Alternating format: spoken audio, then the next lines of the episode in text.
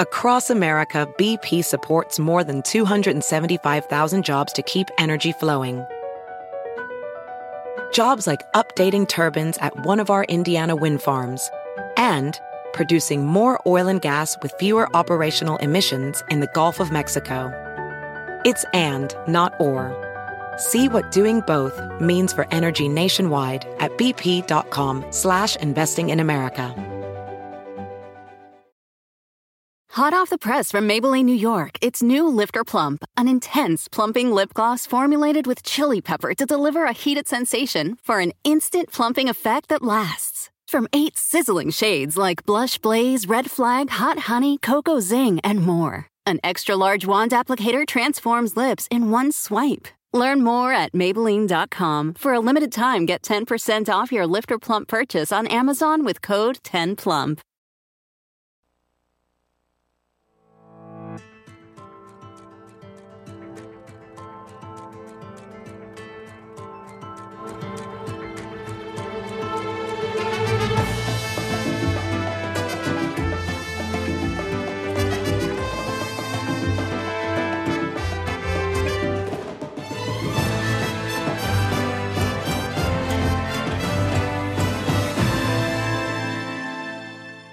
Lunes, ya es lunes 30 de mayo. ¿Cómo están? Bienvenidos a Me lo dijo Adela Banda. ¿Cómo estás, Maquita? Maquita. Maquita, ¿cómo yo- estás? yo- ustedes no ¿Disfrutaste? saben cuánto. Muchísimo. O sea, yo lloraba. Claro, se- notaba. a mis Exacto. compañeros, Extraño. Extraño a mis compañeros. Al lado del Blackjack. Dime Pero, que o sea- ganaste dinero, por favor. Pues la verdad no. Invertiste Nada, ahí. ni cerca de ganar dinero. O sea, Oh. me hubiera ido mejor con Bitcoin. Ah, Y eso ya es decir, compañeros, buenos días, buenos días a todos los que ya nos están este, viendo por aquí, que decían, va a haber programa. No, aquí estamos. Aquí aquí estamos, aquí estamos. listos. Claro que yes. Entonces, bueno, pues cáiganse con su like, cáiganse con sus comentarios y píntense, píntense de colores. Alejandra Marcela dice, buenos días, aquí súper lista para ver a la señora de la casa y su increíble equipo. Ya dejé mi like, yo ya estoy poniendo el, Ya está el like. el like. Oigan, y vamos a tener... Ah, se me cayó el micrófono. Espérense. Miren, aquí está. Vamos a, tener hoy... micrófono. Es- Este fin de semana llegó la viruela del mono, compañeros. Y Sí, vamos a hablar, ahorita voy a platicar con, pues, con una doctora al respecto. Ahí está, ya me oigo. ¿Y todo sí se escuchó o valió madre? No, sí se escuchó, ¿verdad? Pero este, hubo cosas este fin de semana. Muchísimas cosas. Un adelantito antes de, de platicar con, con la doctora, por favor. En lo deportivo, Atlas bicampeón. También la que más llamó todo el mundo, Checo Pérez, campeón en Mónaco, porque además es el primer mexicano en ganar en esta carrera y se convierte en el mexicano con más victorias en la Fórmula 1. El chapuzón Entonces, de Calderón. Checo y Calderón en el agua. Checo y Calderón en el agua. Que ¿Cómo también hay una explicación enojaron, de eh? por qué. Porque todo el mundo Trabaja empieza. en la FIA. Exacto, es el presidente de la Comisión Ambiental de la FIA, Federación Internacional de Automovilismo. O sea, ellos están por encima de la Fórmula 1 y tiene que estar en todos los eventos de la Fórmula 1 Calderón. Y es que además, eh, este fin de semana los expresidentes dieron mucho de qué hablar en Europa. O sea, hoy se, se deja mucho que pues comentar lo que se menciona sobre Enrique Peña Nieto, que ya tiene pues este Su visado, visado, dorado sí. Visado dorado. en España. Adorado. Adorado. Oye, sí, fíjate que yo conocí a Felipe Calderón. Sí. Este, porque estábamos los dos en tránsito y nos quedamos varados en el aeropuerto de Frankfurt. Ahí lo, lo conocí y justo me dijo, es que estoy en la FIA, en la, comisión, en la comisión ambiental. Ambiental. Pero no, están de, ay, dándose la gran vida en Mónaco, ¿no? No, Este, Además de que sí le gusta el automovilismo a él. O sea, sí es cierto Pero que le gusta el automovilismo ¿eh? De toda la vida. Y ha hecho la Panamericana, Exacto. Entonces, Maya. y- Sí, digo, o sea, sí, sí, sí está metido en estos temas, pero aparte no es, no, no vive la gran vida en el sentido de que está en Mon, no. Está en todas las carreras de Fórmula vio 1 muy porque es vida. trabajo, así Sí. de fácil. ¿Y quién no quisiera un trabajo así? La verdad. Pues sí, aunque se enojaron mucho. Jimmy, tú en, entre Bueno, pues nosotros ¿qué vamos a estar hablando también un poco del tema deportivo porque en la final de la Champions pues cantó Camila Cabello, Sí. cosa que no salió muy bien porque todos los hinchas del Liverpool pues estaban este, cantando sus himnos por encima de la presentación de Camila Cabello, que a mí la verdad la presentación de Camila Cabello pues me No pareció que estuvo dejó muchísimo que desear, como que ella salió desganada, visualmente estuvo pues relativamente bien, pero en cuanto a, o sea, para dar un show, ¿no? En la final de la Champions, yo creo que pues no no no no dio el ancho. Ahorita nos El Madrid fue cuentas. campeón. Suena Sí. feo eso de que no. Sí. dio el No ancho. dio- No dio el ancho. Este, tú, un adelantito. Un adelantito, adelantito. Sí. Oiga, pues una polémica. No des el ancho. No, no vale el ancho. No, todavía no. Todavía no. Es que es lunes. A ver, es que Netflix y Disney estuvieron envueltos en la polémica porque el fin de semana se estrenó tanto Obi-Wan Kenobi como Stranger Things 4. Ambas series, eh, de manera pues muy irónica, por así llamarlo, o pues coincidente, presentan escenas de asesinatos de menores al inicio. Entonces, pues obviamente teniendo en relación todo lo que ocurrió en Texas, pues sí, mucha gente se quejó al respecto. Hay una polémica con respecto a, si esto tuvo que haberse frenado, es decir, el lanzamiento, si tuvieron que haber hecho más difusión a pues estos avisos diciendo esto se filmó hace tanto tiempo y no tenía que ver, etcétera. Sin embargo, pues bueno, ahí, quedó. Y bueno, y ya en la parte de entretenimiento, pues la verdad es que en ese sentido, estas dos series sí dejan mucho de qué hablar en este momento y qué desear. Que la de Obi-Wan debe pues- ser la continuidad de lo que pasó en, en la película, ahorita nos ponemos nerds. Espérense. ahorita nos ponemos nerds. Es bueno, que ya está Sí, vas, ya vas, está la doctora lista Venga. porque lo que les decía al principio de esta transmisión es que este fin de semana, pues ya el subsecretario de Salud, Hugo López Gatel, confirmó por Twitter el primer caso importado de viruela del mono en nuestro país. Se trata de un hombre de 50 años, residente permanente en Nueva York y que probablemente contrajo este virus en Holanda. El paciente está atendiéndose en la Ciudad de México, está estable y en aislamiento preventivo. Pero ¿cómo se transmite este virus? ¿Se propaga por el aire, agua o alimentos? ¿Es de alto nivel de contagio? Sobre este tema ya está lista vía Zoom la doctora Roxana Trejo. Ella es gerente del área de epidemiología del Centro Médico ABC. Doctora Trejo, buenos días. Danos un poquito de paz. Hola, ¿cómo estás? Buenos días a todos. Un gusto. eh, gracias por la invitación a un tema tan importante. Y, y yo diría que más que paz es tener claridad, ¿no? En relación Sí. a lo que tú ya me estabas comentando, eh, eh, cómo se transmite esto. Pero a lo mejor me gustaría platicar un poquito. No es la primera vez que tenemos casos en, fuera de este tipo de animales. Es una enfermedad zoonótica. Zoonótica significa que hay una transmisión de humano hacia persona, que es como una transmisión secundaria, y que la primera vez fue en 1970, este, fue en eh, República Democrática del Congo, antes llamado Zaire, y pues a través del tiempo se han detectado ya eh, estos casos de viruela símica en, los, en algunos países. Eh, Fue, la primera vez fue en 1970, fue donde se empezó a detectar estos casos, después en 1996, en 2003 también existieron casos fuera de África, por ejemplo en Estados Unidos, y ahí se relacionó contacto con perros de, la pradera, de las praderas que estaban infectados, porque eh, si pensamos en animales, pues hay algún tipo de animal que es el portador, que hoy sabemos que tiene que ver con los, am, con los primates y que tiene también que ver con los roedores, ¿no? Son, son el medio donde normalmente se mantienen. Y ahora, pues en 2018 también hubo casos en, Reino Unido y eh, en 2019 también hubo casos y hoy, por ejemplo, en 2021, pues ya llevamos bastantes casos alrededor del mundo. El primero, como comentabas, en México, que se acaba de notificar de esta persona que viajó y que al final se rastrea, se hace como una investigación epidemiológica, cómo fue el contacto, ¿no? Con quién tuvo contacto, si fue con animales directamente, fue con personas, y si esas personas también estaban enfermas. Este, y, y creo que es un tema interesante porque lo que te decía de antecedente, pues eran algunos casos en algunos países se contenía y hoy ya observamos que pues ya la región de las Américas estamos dentro. O sea, doctora, no estamos hablando de una enfermedad que no hubiera registrado casos en, en años, simplemente que no había registrado tantos casos. tanto si fuera de varios países, ¿no? Hoy no solamente son dos o tres, sino ya estamos hablando, pues, de, de, por ejemplo, la región de las Américas, con estos casos que hemos tenido, al menos en América del Norte. Y, y, por supuesto es algo que hay que tener muy claro. ¿Cómo se transmite? Que era tu pregunta que me hacías, Sí. ¿no? Para saber cómo prevenimos. Pues sí, exactamente, porque de pronto pues ya comienza esta histeria colectiva, ¿no? De vamos saliendo de una o ni siquiera saliendo aún de, de una y ya estamos con este miedo nuevo a otro contagio, a otra enfermedad.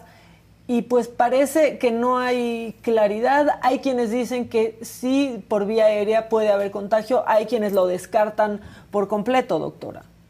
Pues mira, hay un tema interesante porque cuando escuchamos viruela, pues todo el mundo se pone muy nervioso. Sí. Y no, quitémoslo lo de viruela símica, ¿no? Hablando de viruela, ¿no? En general la viruela humana, pues en su momento, como muchas pandemias o epidemias, tuvo sus estragos en, en la población, este, tanto en mortalidad como en morbilidad, como o sea, como en muerte, como en enfermedades, como en la economía, ¿no? Todo nos ha puesto en estragos en las pandemias. Lo hemos vivido, pues lo seguimos viviendo, ¿no? Estamos en un periodo de estabilidad en relación a esta pandemia que llevamos casi tres años. Ahora, lo que ocurre con, con viruela, hablando en general, es que llevamos 40 años de erradicada la viruela humana.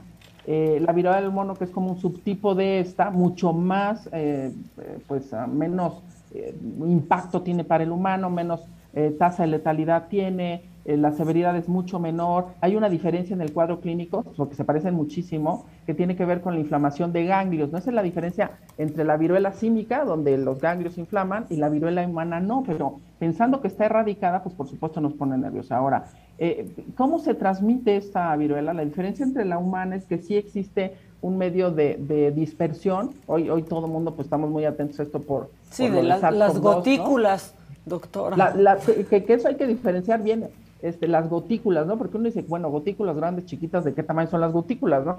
En relación a, viruela símica, el contacto tiene que ser muy cercano, o sea, las gotas o el tamaño que tiene este, eh, este microorganismo que afecta para viruela símica no da para que se pueda mantener como un bioaerosol, que así le llamamos en el en médico, ¿no? O sea, que se mantiene en el medio y que puede dispersarse más allá de metro metro y medio, metro ochenta, este, dos metros, ¿no? No es así. Este tiene que tener un contacto cercano. Por ejemplo, si estoy muy cerca de una persona a un metro platicando y la persona está enferma y está en el periodo exactamente de contagiosidad, pues por supuesto tengo el riesgo de contagiarme. Eh, eh, tiene que ser muy cercano. O sea, sí tiene que ver con, la, con el medio ambiente, con el aire, pero si yo hablo, se deposita muy rápido. O sea, al estar hablando, que por la saliva puede estar este microorganismo, lo deposito. Si otra persona toca esa superficie al metro que está cerca de mí y después se talla el ojo, se mete el dedo a la nariz o a la boca, pues por supuesto se puede transmitir. Por eso las medidas de prevención tienen que ver con em, medidas de protección respiratoria, ¿no? Que es las vías donde puede salir y los demás fluidos. Este, en relación a esto, como puede ser la sangre, corporales, lesiones de la piel, por ahí también puede entrar. Si yo me toco, por supuesto, no es que caiga del aire y me se deposite, sino que yo misma pueda hacerlo con las manos o, me pueda contaminar. Y también, por supuesto, el contacto con animales infectados. Eh, también, fíjate que se ha comentado en relación a, la carne, pero tiene que ser de estos animales este, eh, salvajes, ¿no? En donde, pues, en muchos lugares se consumen estos alimentos. En México este, por supuesto, esto no ocurre, al menos en este tipo de, de, animal, y que no esté bien cocinado, ¿no? Y ese es el riesgo y el primer inicio de la transmisión secundaria, el contacto cercano con el animal o haber comido carne de este tipo que tiene que ser específica para este tipo de animales. Entonces, la transmisión es contacto cercano y es vía respiratoria o un contacto con un fluido corporal. Y preguntan aquí, o sea, contacto piel con piel, doctora, no. No, no, no, así que yo agarre la mano, le doy un abrazo a alguien, no, no hay riesgo de contacto con piel con piel este, tiene que existir ese fluido que sale del, por cualquier parte de su cuerpo y llegar a una vía de entrada de la otra persona, ¿sí? Y las vías de entrada que tenemos naturales, pues son todos nuestros orificios, esa es la realidad. Y entonces, por ahí este, es la vía de entrada para las otras personas no enfermas. Primero que salga de esa persona con estas gotitas que puede este, tener la persona que, que habla o platica y que esté cara a cara, ¿no? Por un tiempo prolongado. Se dice que más de 15 a 20 minutos, de más o menos en un metro, sin el protector respiratorio. O sea, sin cubrebocas. Sin cubrebocas, que hoy, gracias a Dios, lo usamos bastante, al pues menos en México. Sí, al menos en México y, y, al menos la mayoría. Oye, doctora, yo te, te quería también preguntar esto porque hay mucho desconcierto. Hay una generación que dice, yo no tengo problema porque me tocó vacuna contra la viruela. Otros que dicen, ya no sé si sí me tocó o no. ¿Cuándo se dejó de poner esta, esta vacuna? Pues que sí da quizás un poco de protección. Sí, no, sí da, fíjate que la vacuna de viruela humana, que fue la que se aplicaba de forma consistente para llegar a la eliminación y después la erradicación de la viruela, de viruela humana, pues tiene un porcentaje más o menos del 80-85 de protección contra viruela símica. Entonces sí hay una protección ahora. las personas eh, que más o menos nacieron en, los 60, hablando de 65 para abajo, eh, probablemente se acudieron, se aplicaron la vacuna. Los que están arriba de los 65 eh, años, o sea, 1960, 1965, pues seguramente ya la vacuna ya, no. fue aplicada. Este, la, la, vacuna hoy no hay producción de esta vacuna, por supuesto, y los científicos están analizando este tema, si puede existir la producción de la vacuna, tanto viruela humana como viruela símica, que tampoco existe hoy la producción, este, pero es muy claro, si uno le pregunta a un abuelito, la, la vacuna es de, de, viruela, no de varicela, porque luego hay una confusión. No, yo sí me puse varicela cuando era chiquito. No, la de varicela no tiene nada que ver con viruela. Es, esta es una vacuna específica para varicela y esta es específica para viruela humana. Entonces, eh, es una cicatriz que normalmente tienen detrás del hombro. La, la, que es para tuberculosis la tiene exactamente en la zona del deltoides. Que deja ahí como hoyito, ¿no, doctora? Es esa. Exacto, como un hoyito. Y, y si te fijaras del otro lado, porque normalmente tiene esta distribución, este, en la parte de atrás del hombro y les queda como una manchita, así como una cicatriz sin hoyito como plana, pero donde la piel se ve diferente. Este, más o menos del 65 para abajo, pues seguramente están vacunados, este, protegidos, pero los que nacimos después de esa fecha, pues no. Que eso sería bueno en el caso pues de la población más vulnerable, ¿no? Los, los adultos mayores. Eh, fíjate que ese es muy buena este eh, comentario que acabas de hacer, porque lo vimos con esta pandemia, ¿no? Cuando eh, no existe un, y aunque exista, cuando, pero en el momento que no existe la producción activa, en, en el momento que tenemos esta epidemia, lo que ocurre es que en las primeras producciones tú detectas cuáles son las poblaciones foco, en donde el riesgo de que se contagien y de que esto uh, caiga en severidad es mayor, y ahí es, es tu foco, ¿no? Tu foco es estas poblaciones mayores o menores este, en donde tienen mayor riesgo de enfermarse. Esto depende de la enfermedad, pero hablando de eh, viruela em, como tal del mono, pues eh, tenemos un grupo, los jóvenes pueden tener un mayor, este, como secuelas en relación a, a, la viruela, tiene un periodo eh, pues corto, bueno, corto en promedio, más o menos el tiempo que se lleva de incubación va entre 6 a 13 días, de 5 a 21 días, puede variar, de 5 a 21 días, que es como el periodo que aparece esta enfermedad. Este, sí es importante que el sistema de salud, a los médicos que atienden personas estén atentos a este tipo de pacientes que pueden llegar, este, tener mucha claridad en la revisión eh, exhaustiva física de la persona, cuándo inició, cómo inició, este, dónde empezaron estos, pues, eh, como pústulas que empiezan a, crecer, si es primero la cara, es muy característico porque inicia en cara, se va a manos, palmas y la, parte de, los pies también y después pues se generaliza, ¿no? Y eso es importante que, que, los médicos estén atentos y también las familias, ¿no? Si detectan que alguien empieza a tener pues algo que no tenía antes, no es acné, por supuesto, entonces hay que acudir al sistema de salud. Sí, estar, estar alerta, ¿no? Y eso que dices, ¿por qué, ¿por qué los jóvenes pueden tener mayores secuelas ante este tipo de viruela y cuáles serían, doctora?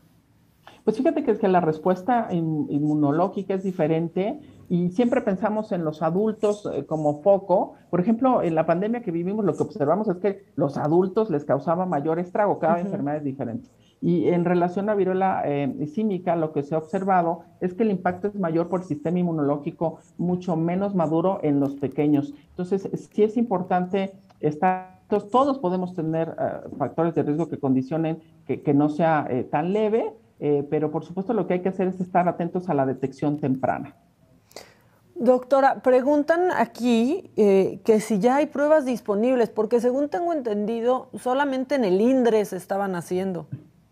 No, sí, solamente el, el, Instituto de Referencia Epidemiológica es quien hace esta prueba. Seguramente va a empezar para sus laboratorios eh, Centinela en toda la República Mexicana. Eh, como todas las enfermedades, en este caso reemergentes, pues así inician este tipo de captación y, de, y, diagnóstico de las enfermedades y después esto eh, pues va em, haciendo que otros laboratorios puedan tener este tipo de prueba y hacer más ágil ¿no? la detección. Pero hoy sí iniciamos con el Instituto de Referencia Epidemiológica. Que pareciera como que estamos volviendo a vivir esto, ¿no? Eh, doctora, cuando comenzó la epidemia de COVID era el único lugar en donde se podía hacer una prueba, tardaba muchísimo y pues prácticamente otros hospitales estaban incapacitados para hacerlo. Aunque tuvieran los medios, no podían realizarlas.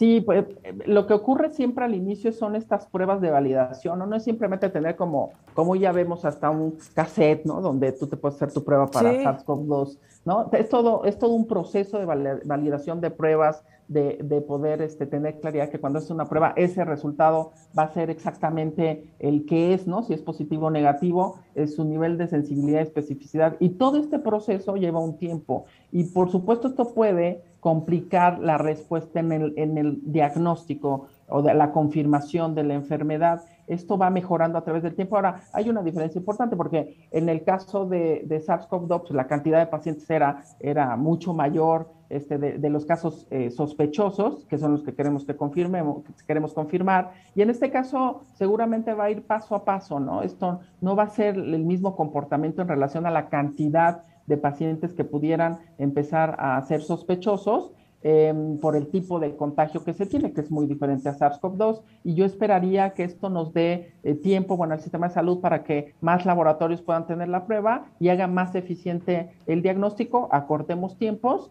y, en, ese, en ese mismo contexto, pues aislar a las personas, ¿no? Y darles tratamiento. ¿Cuál sería tu proyección, doctora? Porque pues estamos ciscados, no, no tenemos tenemos miedo y sentimos que ahí viene otra vez esta pesadilla de nuevo.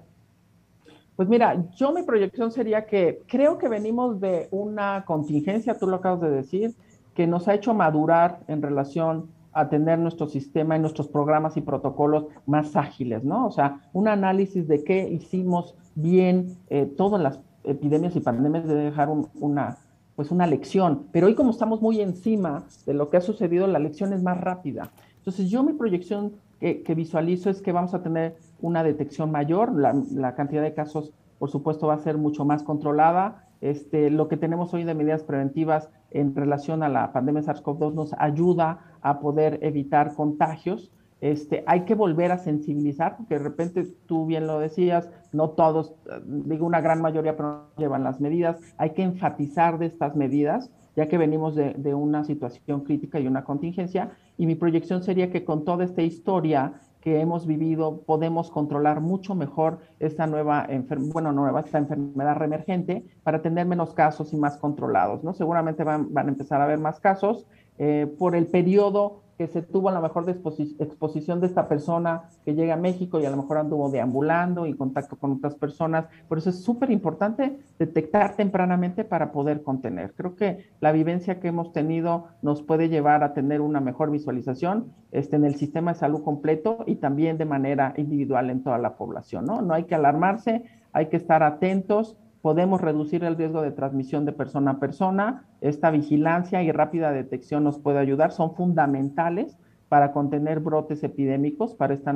esta enfermedad de viruela símica y por supuesto em, todos con esta experiencia pues eh, compartirlo, ¿no? Más que espantar y con este foro que me abriste el espacio, pues poder dar la mejor información que hoy sabemos cómo podemos evitar el contagio. Sí, tenemos ya la cultura, ¿no? Del cuidado ante, ante esto. Y otra cosa que está sucediendo de nuevo es la estigmatización, doctora, porque, bueno, pues han salido, ¿no? Las versiones que si este brote comenzó en una fiesta en España, ¿no? Entre homosexuales, y tenemos que combatir esa estigmatización por completo. No es una enfermedad de un grupo de personas que comenzó por culpa de un grupo de personas.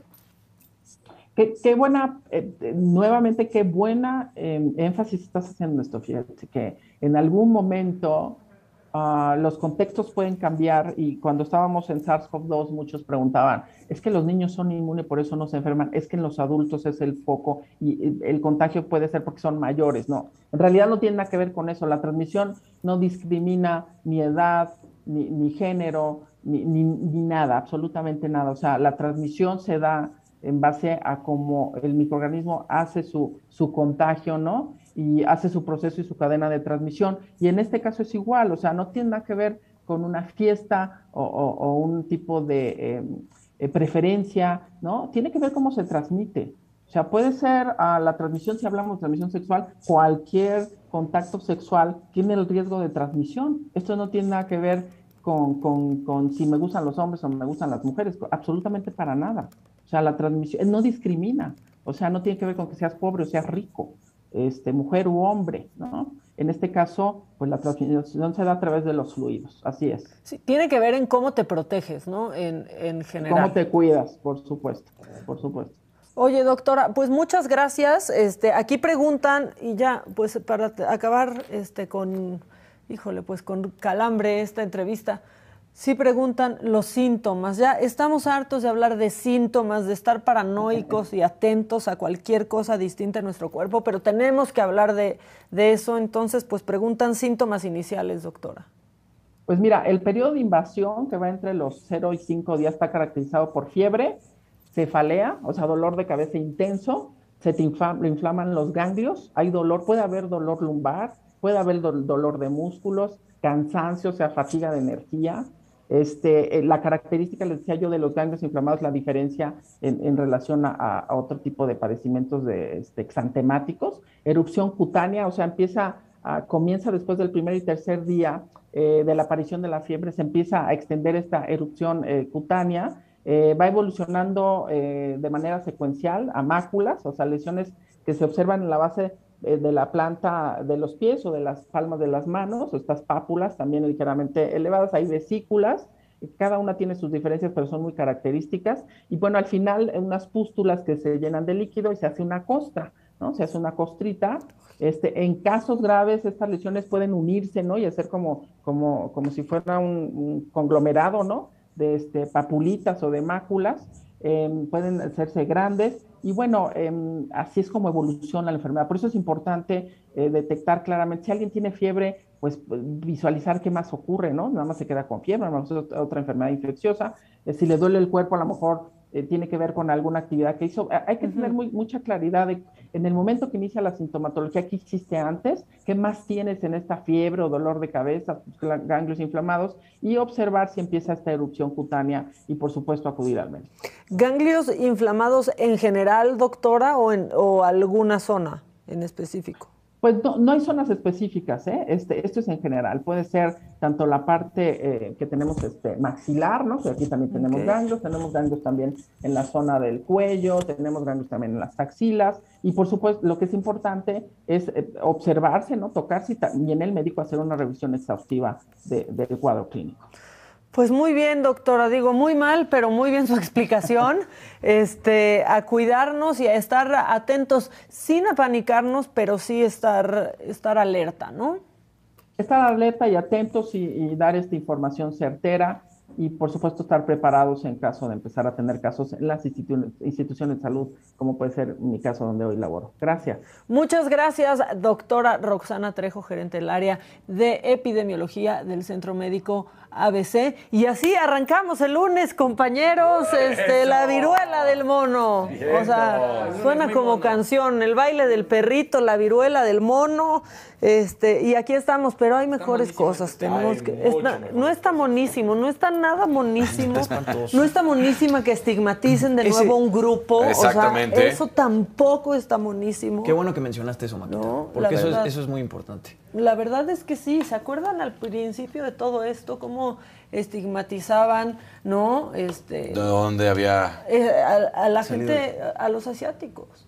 Y entonces, Y, Trump no cooperaba diciendo que, ¿cómo, ¿cómo, decía? De Chinese flu. Exactamente. sí, decía la, gripe china. No estigmaticen. Este, Diana Soto dice, mugre maca, ¿por qué te vas sin avisar? Oigan, avisé. Yo sí avisé. De hecho, sí, Pero también regresé. Por cierto, ¿saben qué? ¿Qué? Que hay una señora en Las Vegas que se llama Lorena, que trabaja en el expreso del Hotel Win y nos ve diario. Ah, sí. Entonces un saludo a Lorena y dijo, no, yo los veo diario. Saludos a Adela y a todos. Bueno, pues ahí saludos, Lorena. Vientos. Este, Eso. mi cafecito. Te tocó tu cafecito. Eso. Sí. No me lo pichó, pero está bien. No, pero, no, que le muy bien hecho. Eso muy bien hecho. Claro. Y hecho con, con amor. Preguntan del juicio de Amber Heard y Johnny Depp. Pues no existe hoy eh, nada en Estados Unidos. ¿no? vayámonos Por con el eso. Memorial hoy no, Weekend. Hoy no. Mañana, este, pues regresa la deliberación entre el Sí. jurado, ¿no? Después de seis semanas intensísimas de testimonios, de pruebas, de interrogatorios, etcétera. El viernes es cuando se presentan, pues, estos argumentos de cierre de este juicio de difamación entre Amber Heard y Johnny Depp. El jurado, que está conformado por siete personas, justamente deliberó el viernes durante dos horas, pero resulta que, bueno, es tanto el material que tuvieron que revisar, ¿no? Sí. Entre testimonios, entre pruebas y etcétera, que lo tuvieron que pasar para el día de mañana. Mañana empiezan a, de- a deliberar otra vez a las 9 de la mañana. Eh, tienen prohibido revisar tanto redes sociales como medios de comunicación para que estos, digo, no influyan en las decisiones que tomen. Y bueno, por un lado, Camil Vázquez, que es esta abogada ya este, superheroína, ¿no? En el caso que todo el mundo que dice. "Oh, decían que Camil, tenían, uh". que parecía que ahí, tenían su sí. onda y luego decían que más bien esa era la estrategia, o sea, que se viera como que son muy cercanos. Y que Amber Heard todavía le ella, ardiera ella más. era la como que le guiñaba más del ojito. Él siempre fue como muy No, serio. Y, y le llevaba su café. Exacto, Y luego le daba sí. agua y lo trataba así como. un rey. Como un rey, como un rey. Yo no sé si sí, pues ahí traigan así como sus ondas. Ella. Y si sí, qué bueno ella por sí él lo, y por ella sí lo ve con unos ojos Sí. así de enamorada muy cañones. Pero bueno, ella justamente presenta sus argumentos finales, así que vamos a ver qué fue lo que dijo y luego vemos qué dijo el, abo- el abogado de Amber Heard. Uy, qué buena novela. Sí, bueno. Ms. Heard and her lawyers love to remind you of how the op ed did not mention Mr. Depp by name. But Ms. Heard made sure that there would be no mistake about who she was referring to. She inserted, two years ago, so the world would remember the photo of a battered woman, the mark on her face, standing outside the courthouse. And they would once again see Mr. Depp as the villain, this time in full swing of the Me Too movement. But what was happening behind closed doors was quite different from what Ms. Heard presented to the world. The exact opposite, in fact. There is, a, there is an abuser in this courtroom, but it is not Mr. Depp. And there is a victim of domestic abuse in this courtroom, but it is not Ms. Heard. The evidence presented at this trial has shown that Ms. Heard is, in fact, the abuser, and Mr. Depp, the abused. Ms. Heard never thought she would be held accountable never thought that she would have to face her abuser. She never thought she would never she would have her supposed mountain of evidence vetted. She never thought that Mr. Depp would tell you, the jury, and the world that he was the real victim of domestic abuse. Bueno. Que ahora ya están diciendo aquí en el chat de cómo son, es casada. Lo que decían es que sí tenían esta vibra y Sí. que podía ser hasta una estrategia. Y que lo defienda una mujer, pues claro que es un mensaje. Claro. Claro ¿no? que es un mensaje, es, es muy duro. Y sí Creo se veía una platicado. complicidad ahí como. No, Y María aparte- Centeno lo analizó tal cual y se veía mucho esta relación y estas miradas de ella hacia él, ¿no? Bueno, bueno Y como la- dicen, puede ser una estrategia, Y nada la verdad es que hizo un trabajo extraordinario. Sí, o sea, sí, todo sí. el, el, este, el interrogo- cuando interroga sí. a Amber Heard, ¿no? Este, todas las preguntas que le hace y cómo, cómo Es que- ella arma es su que- speech y Sí, cómo se le interroga y cómo no se pone nerviosa. y- abogados lleva bien un juicio versus el otro que es un- una catástrofe. O sea, lo hemos dicho varias veces, ¿no? Puede ser que sea, puede ser que no sea, pero hoy, ante las pruebas demostradas, todo indica que realmente quien abusó durante todo el tiempo de esa relación fue Amber Heard. Y Claro. no estoy diciendo que los dos sean palomitas o que Johnny Depp lo sea, pero los argumentos han demostrado que quien mentía y quien volvió a mentir estando en el estrado fue Amber Heard, Y porque lo demostraron, que lo que ella decía era mentira. Entonces, Pues miren, yo no sé, sí, claro. pero ha estado Sí, ha estado buenísimo. buenísimo. La novela. O sea, ha estado buenísimo. Ha estado buenísimo. Y va a ser una serie. Sí, Estoy seguramente. segura. Ahora, vamos a ver el otro lado, ¿no? Los abogados de Amber Heard también dieron este, su veredicto final o sus argumentos finales y voy a necesitar de tu ayuda, mi querido Casarín, porque esta no trae subtítulos. Ok. Así que me vas a tener que hacer traducción simultánea. Esto fue lo que dijeron los A ti que te abogados gusta hablar de Amber mucho. Heard. Exacto. Échenlo. Nada más trépenle. Think about the message that Mr. Depp and his attorneys are sending to Amber and by extension to every victim of domestic abuse everywhere. Para cada víctima de abuso de casa, en casa, de familiar, en cada lugar, esto no sucedió. Sí tomó fotografías. if you didn't tell your friends, Si no le dijiste a tus amigos, estás mintiendo. and if you did tell your friends, Si sí le dijiste a tus you're amigos, eres parte de este invento. Si no recibiste ayuda médica, también mientes. Si sí recibiste la ayuda médica, estás loca. Si haces todo lo que puedes para ayudar a tu esposo, a la persona que amas, a la persona a liberarse, a mejorar, a liberarse del abuso de la droga, del alcohol, resulta que eres un acto si lo grabas. Y si decides que hasta aquí llegaste, ya no más con el abuso, con el dolor y que tengo que separarme para salvarme, entonces eres una busca fortunas. Ese es el mensaje que Depp le está pidiendo a todos ustedes que escuchen. Y no solamente para ahí. En el mundo de Depp, no lo dejas. Y si lo dejas, empezará una campaña de humillación global en tu contra. Una campaña para manchar tu nombre que ha durado hasta este día. Hará todo lo posible para destruir tu vida, para destruir tu carrera. Esa es lo que te están diciendo. Y eso es lo que ustedes, el jurado, quieren que sean cómplices de. También es fuertísimo. Eh, Y es fuertísimo también lo que ha pasado contra Amber Heard. Claro. la verdad, no. o sea, han sido ataques, han sido amenazas de muerte y otra vez está siendo violentada. Eso Claro. es un hecho. Yo, Lo mencionábamos el viernes, ¿no? De repente ella se sube al estrado y ella dice, he estado recibiendo amenazas de muerte. Han dicho que quieren meter a mi bebé a un microondas. Yo por ahí vi este, grafitis en Nueva York de la cara de Amber Heard con una nariz de Pinocho larguísimo. O sea, el hate que ha recibido Amber Heard Claro. últimamente es fuertísimo porque también, lo- y lo hemos mencionado aquí, ¿cómo Están te pones con una figura como Johnny Depp en un juicio pero como este? ahí es donde yo difiero un poco. A ver, por supuesto que no hay forma en el que se pueda aprobar y decir que está bien que se ataque a una mujer en las redes sociales, haya mentido o no lo haya hecho, haya sido ella la que haya abusado o no. Eso jamás se puede permitir ni perdonar que la ataquen. Pero la parte donde dicen, es que ahora yo soy humana y es que he recibido hate. Pues sí, pero tú también tomaste las decisiones del camino en el cual tú atacaste a una persona. Sí, Dani, pero la ah, no, gente eso- Por A ver, eso es digo, que, a ver, por en el eso momento digo, que- en el jamás, jamás me refiero a... Obviamente tú expones este caso a nivel público y Qué eres bueno una que no persona somos el pública. Te atienes a eso. O sea, digamos que digamos quizás no te atienes, pero sí sabes que va a pasar en este momento de la vida. Ahora, el punto importante es que si las pruebas o los indicios hubieran sido a favor de Amber Heard, a quien hubieran atacado sería Johnny Depp. Exacto. Ese creo que fue lo- la parte más, más complicada. O sea, Yo sabemos que que, al estar frente a, a- a medios masivos y a- frente a redes sociales, sí te vas a exponer a Yo eso. creo que desde antes de ver las pruebas del juicio, este, sí estaba inclinado hacia Johnny Depp y el hashtag justamente, justamente era Justice for Johnny y Johnny tiene Y fans tiene un de fandom. toda la Claro, vida exacto. Que lo hemos, o sea, Cosa yo que he crecido con Johnny Sí, Depp somos. viendo Los Piratas del Caribe y viendo este, el King, y viendo Pero Edward ve, por ejemplo, lo de Kevin Spacey, o sea, también tiene un fandom y también tiene un fandom. Pero Bueno, pero todo es que- indicaba Pero que distinto, ¿no? él Y de iba otras a edades estar más incriminado. O sea, eso es a lo que voy, ¿no? O sea, Pero al final, son muchas víctimas las que dicen que O sea, a- lo El que dice Luis es correcto. O sea, el fandom no apoyó a Kevin Spacey. con Pero todo lo también hizo. piensen en las edades del fandom. No es igual. No es lo mismo. Mira. O sea, aquí es gente que está en redes sociales. El fandom de Johnny Depp creció con él y son los que hoy están más en redes sociales. Los de Kevin, Mira, no yo- yo- tanto. Están yo en lo que otro voy lado. Es que al y final, no tan atentos. en este momento, o sea, sí sabemos que, eh, pues, cualquiera que te- se está frente a una cámara o un micrófono, te vas a exponer a la crítica.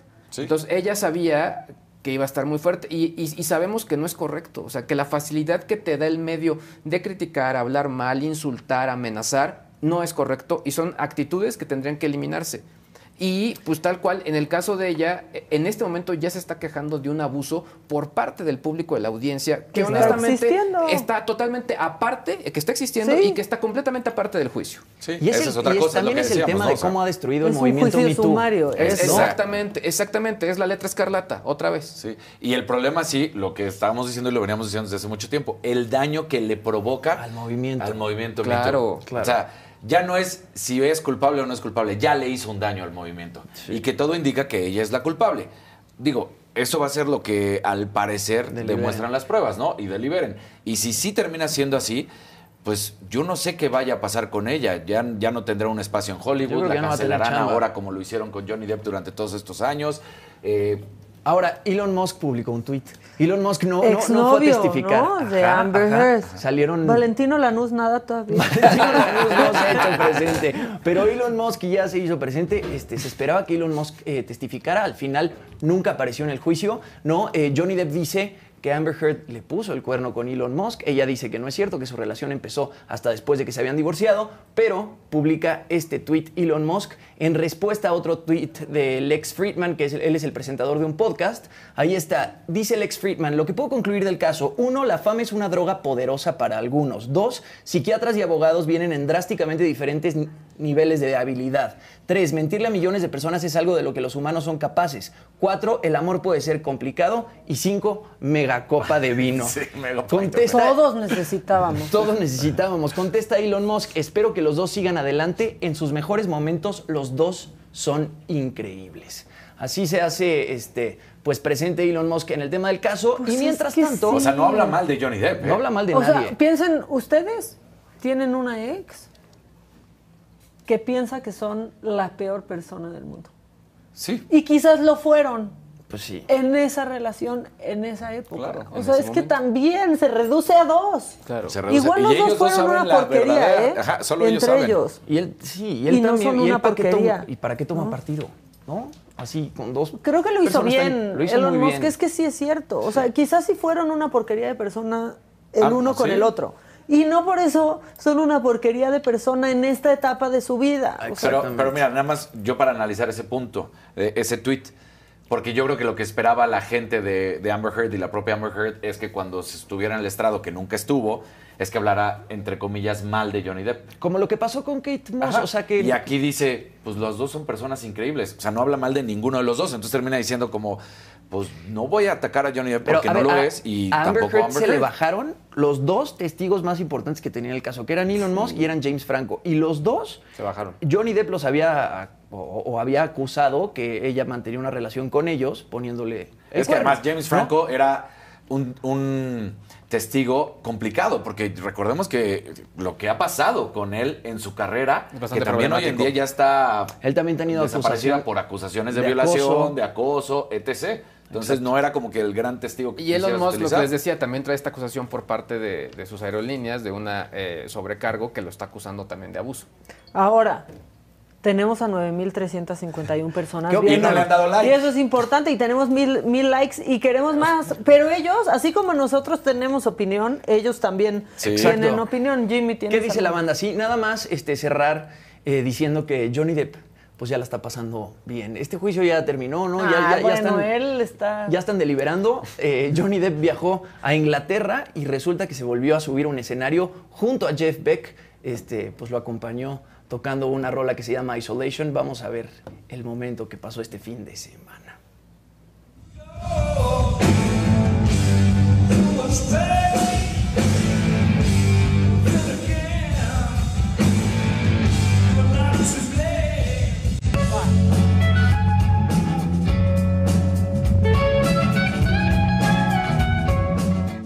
El viejo gordo aburrido tocando. Exacto. Híjole, ahí está como tío. El Sí, tío tocando, el tío Como tocando. tío. ¿Qué estará haciendo Amber Heard?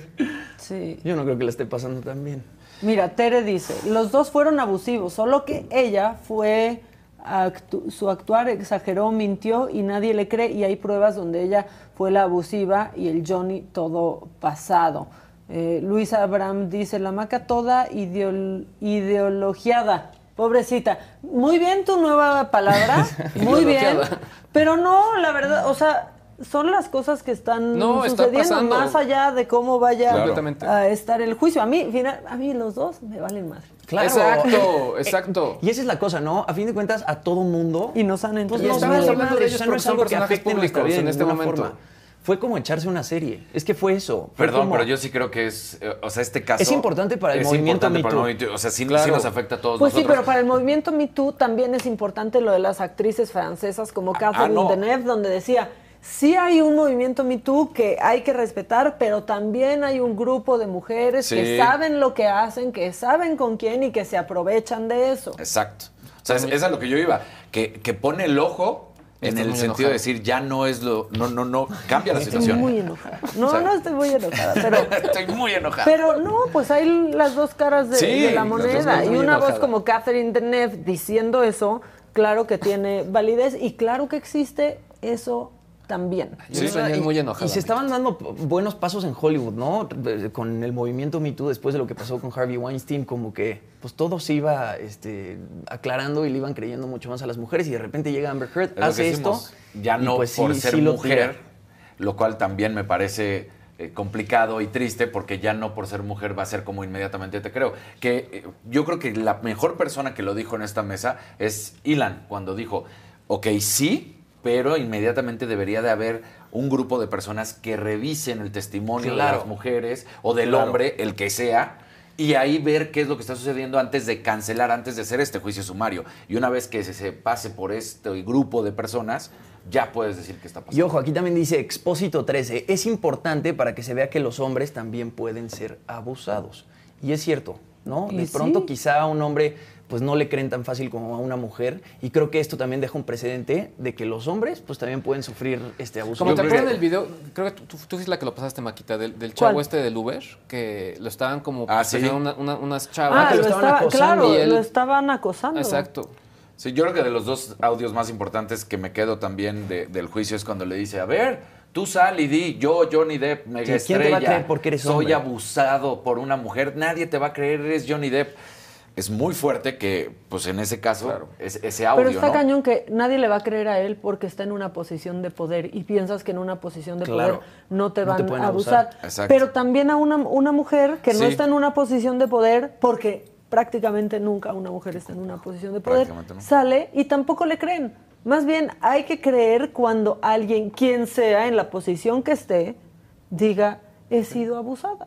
Exactamente. Y ya, las instancias correspondientes y calificadas lo, lo juzgarán. Pero no podemos descalificar nada. Claro, tampoco No, podemos no. descalificar este, al acusado, ¿no? Y, y- y la forma que tenga de defenderse también hay que escucharla. Ahora, y creo que vendrá una campaña muy importante, sobre todo para las audiencias, en el sentido de, pues obviamente si no tienes la prueba y si no estás completamente seguro, no puedes empezar a, a- a generar acusaciones. Porque al final creo que varios lo han dicho, hay- hay muchas personas que han mencionado el tema de la presión social o la presión de los medios sociales sobre ellos y lo hemos visto en rockeros, conductores, artistas, etcétera, etcétera, etcétera. O sea, nos estamos exponiendo a, a situaciones que antes ni Claro. idea teníamos que íbamos a Ahora pasar. bien, esto mañana lo vamos a saber. Mañana lo vamos a saber. Qué nervios. Es que yo vi el tuit de se retira el jurado para reflexionar y mañana vamos a saber todo. Sí, Entonces, sí, sí. A esta O sea, hora nos caerá como a esta hora. Empieza a las 9 de la mañana la, deliberación. ¿En Yo, dónde no- pero ya deliberaron todo el fin de sí, semana, yo ¿no? me imagino que ya nada más van a llegar a decir Ajá. quién este, pues es el. Sí, porque normalmente es a puerta cerrada, ¿no? La deliberación y Sí. tendría que ser unánime. Ahora, el tema de que si Johnny Depp gana, no, pues cualquier proyecto que agarre ahora, pues en una de esas va a ser la película más taquillera de la Ahora- historia. O sea, viendo los números que tuvieron todas las transmisiones de, de YouTube, este. Y seamos honestos, también va a llegar de los dos lados el libro, la Claro. serie, mi versión, mi verdad, etcétera, Claro, etcétera. y también suceder, va a ser es dinero. real. Ahora, ¿cómo le cayeron en que no había donado a la caridad Ah, eso esa fue- lana que dijo es que es que, que iba te a digo, donar mentira con, tras el- mentira que- con el divorcio? Ah, eso fue fuertísimo. Eso fue muy que fuerte. eran seis- como 6 siete millones. millones. O- Siete millones en total. Claro. Lo Es que decíamos está- porque tú híjole. andabas allá, pero tiene 8 millones ella. Ella, su fortuna es de 8 millones de dólares. De esos 8 millones de dólares, 7 son del divorcio con Johnny Depp. Solamente tiene ella un millón. Entonces imagínate. Tienes sí, 7 millones, bueno, tienes 8 millones, ¿cómo contrademandas por 100 solamente millones, güey? tiene un millón. No, no, no. Qué A- padre tener solamente sí, un a, no, a millón lo que de es que de estos, de estos ocho Sí, que sí. tiene, solamente ella tiene uno. Lo demás es del divorcio. Y Y no- no, lo ha dado. Y creo que también cuando hace este juego de palabras, no, no, no, es que donación y entregues, lo, y todo eso que pasaba y Camil le dice, no, No, y dijo, no, no, a ver, no- no he podido donar sinónimos". porque Johnny Depp me demandó. Ajá, lo dijo le- así, o sea, me "No demandó cierto". y entonces, puta, pues ahora tengo que pagar gastos Ando y etcétera y no he podido. Exacto, no, pero o además sea. se divorciaron hace cuatro años o cinco. Exacto. Y Lan nos dijo que en caso de ganar Johnny Depp, ella tendría que pagar este, las cuotas de los abogados de, Del- De de ambas. o sea, a Camil. Entonces, Sí. que no se ve barata, Camil. No, no se ve nada. sí, lo no. menos que se ve es barata. O sea, híjole, pues bueno, ahora vámonos a otro, a otro tema que también enojó a mucha gente. El Checo Pérez. El Checo Ay, Pérez. Tenemos mucho que comentar Sí, todos sí, al sí, respecto. sí. Mucho. ¿Qué pasó con Checo Pérez? Bueno, pues la verdad, una victoria histórica en todos los sentidos. Lo Primero, reivindican, ¿no? el, no. ¿No crees? No, porque ahorita te voy a, voy a decir Bueno, qué es lo que después pasa. de hace una semana sí se sintió bien. Se siente bien, pero ah, muchos elementos. Primero, él eh, en ese día estaba como que rememorando, recordando a Pedro Rodríguez. Y de hecho, hasta trajo un casco en honor a Pedro Rodríguez. Y él tenía dos victorias. Ahora se convierte en el mexicano con más victorias en la Fórmula 1. Primero en hacerlo en Mónaco. Eso es impresionante porque esta es una de las carreras más emblemáticas de la Fórmula 1. Ganar en Mónaco sí es otro nivel. Sencillo. Ahora, ¿quién gana y quién termina perdiendo? No creo tanto que sea Checo contra Max Verstappen. Es Ferrari contra Red Bull y sobre todo los ingenieros, el equipo de estrategia de Red Bull contra el equipo de estrategia de Ferrari. Hay un momento, y aquí tenemos el video, en el que mandan llamar a Charles Leclerc, que era el líder. Y luego le dicen, no, no entres, no, no sal, no, no entres. Y ya estaba adentro, y vamos a ver el video. Y eso es la verdadera razón del por qué Checo termina ganando.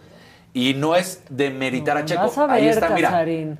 Box, box now, box, box now. Y luego le empiezan a gritar, stay out, stay out. Y pues ya estaba ahí.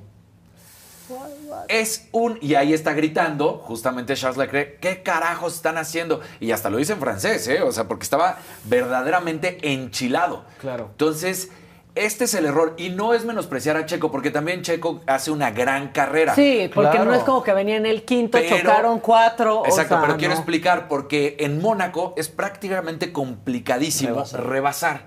Si tienes la pole, a menos que pase algo como le ha sucedido a Charles Leclerc en los últimos años, porque sí que ha tenido mala No suerte en su carrera, en su casa, que el año pasado el coche no prendía, que en otras funciones accidente, que eso. Entonces, Charles Leclerc era el uno. Lo meten a box cuando no debían. Y eso abre el camino para que Checo sube a la primera posición y claro, ya de ahí aguantar los embates que tuvo durante los últimos cinco minutos en específico de Carlos Sainz, ¿no? Pero la realidad del por qué pasa esto es por la estrategia, es por los equipos.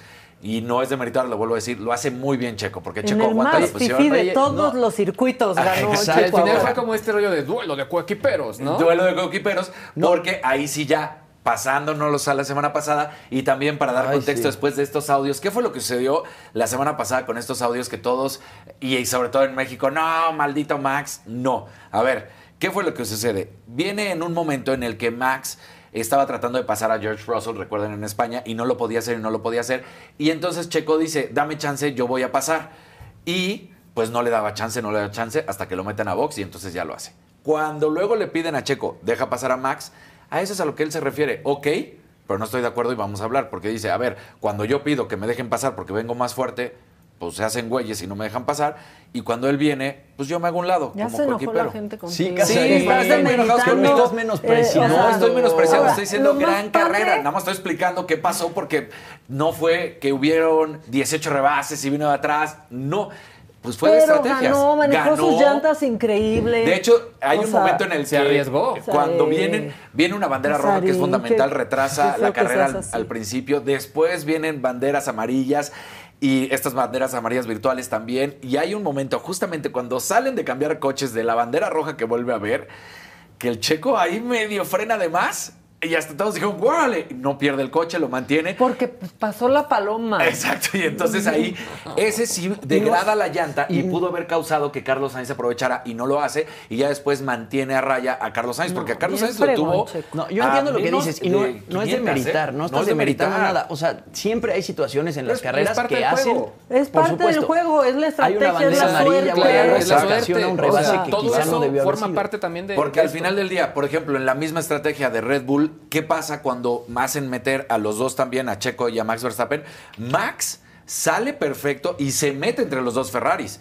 Charles, si hubiera cerrado un poco más, hubiera cerrado la ventana a Max y hubiera quedado en la cuarta posición. Termina entrando, Che- eh, termina entrando Max. Entonces, sí las estrategias, pero también el piloto. lo importante también fue el tema de los No nervios de acero conmigo, es la verdad. que implica la Fórmula 1. Porque en el caso de Checo fue control tranquilo y lo de Y las llantas y llévalo. de. Exactamente. Y en el caso de. Leclerc, por eso estaba molestísimo. Es de equipo, ¿por qué no están concentrados? Claro. o sea, Claro. ¿qué pasó? Ahora, Sí. por suerte, Verstappen estaba en tercero. Si hubiera estado en segundo, lo hubiera tenido que dejar pasar el checo otra vez. Yo creo que sí le hubieran dicho, déjalo pasar. y eso Claro. hubiera sido ¿Quién horrible. sabe? Yo Ya creo, yo creo, yo creo. Ahora, No, el gobierno de México Me- yo me acordé de ti el fin de semana. No sabe ni quién es Checo Pérez. sí el festejó a. Verstappen, el Sí. gobierno de México. Yo además te quería preguntar, ¿renovaron ya el contrato o no?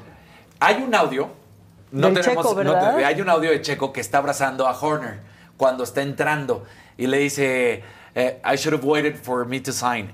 Entonces da a entender, no se ha hecho nada, que se debió haber esperado para firmar. ¿Qué firmó? Todos creemos que es la renovación. Así viene el audio tal cual. Viene abrazando a Horner y dice, me debió haber esperado para firmar. Ahora, el momento también que causó Yo creo mucho... que obvio antes de pasar al chapuzón de Calderón, Oye, mira, firmó, ¿no? Araceli Sí. Muñoz te está defendiendo. Ella dice, todos casi siempre ganan por algún accidente, error de los técnicos y estrategia. Checo ganó como siempre en Fórmula 1 por una suma de factores y porque Claro. manejó sus llantas como un crack. Sí. Manejó de poca madre. Son estos factores Claro. que siempre cambian de la hecho, algo carrera. que se le reconoce a Checo en toda la Fórmula 1 es que es el eh, tire whisperer, el suspirador de las llantas. O sea, que las maneja como ningún otro piloto, que es espectacular en el rendimiento de, de las llantas. Y sí es así, Checo. Checo maneja Ahora- espectacular. le hacía falta un muy buen coche y yo creo que le hacía falta edad, porque a veces dice, no, es que no había tenido una gran escudería. Estuvo en McLaren, pero en ese McLaren que no pudo. Ahí no andaba, ese Ahí coche no no andaba. Exactamente, pero sí estuvo en una escudería fuerte, es a lo que iba. Sí. Nada más que no andaba. Ahorita llegó un equipo que está perfecto, está a 25 puntos de Verstappen, lo que significaría una victoria y que Verstappen no sumara. Yo lo veo complicado porque van a seguir dándole el espacio y el lugar a, a Max, ¿no? Ahora, si me permiten una cosa, porque esto sí me ardió, dice Dorian Enix. Maca no sabe ni quién es Checo. Híjole, ahí sí no. Mira, No, con no, el no. deporte motor ni me digas que Sí, sé no. más de eso que de todo lo demás. O sea, sé más de coches y de, y de carreras que de todo lo demás. También un mexicano estuvo, otro mexicano estuvo cerca, cerca de ganar en la, Sí, Pato Indy. Pato estaba en el primero y vinieron estos cambios y termina en la segunda posición. Pero antes de eso, nada más decir, Checo Pérez hasta el momento tiene un récord de 19 podios. Tres primeros lugares, dos con Red Bull, uno el año pasado, uno este año y otro con Force India. Bueno, seis segundos lugares y 10 en la tercera posición. Recordar que Pedro Rodríguez había conseguido su victoria en el Premio de Sudáfrica en el 67 y en el Gran Premio de Bélgica en el 70. Y el momento que le causó ámpulas a ciertas personas y en algunos lugares y estratosferas de nuestro país es este momento en el que Checo de repente agarra a Felipe Calderón y Es dice surreal. al agua porque es una tradición que el campeón de la carrera de Mónaco Vaya al agua. vaya al agua, así tal cual. Entonces, pues esto pasó con Checo y Felipe Calderón.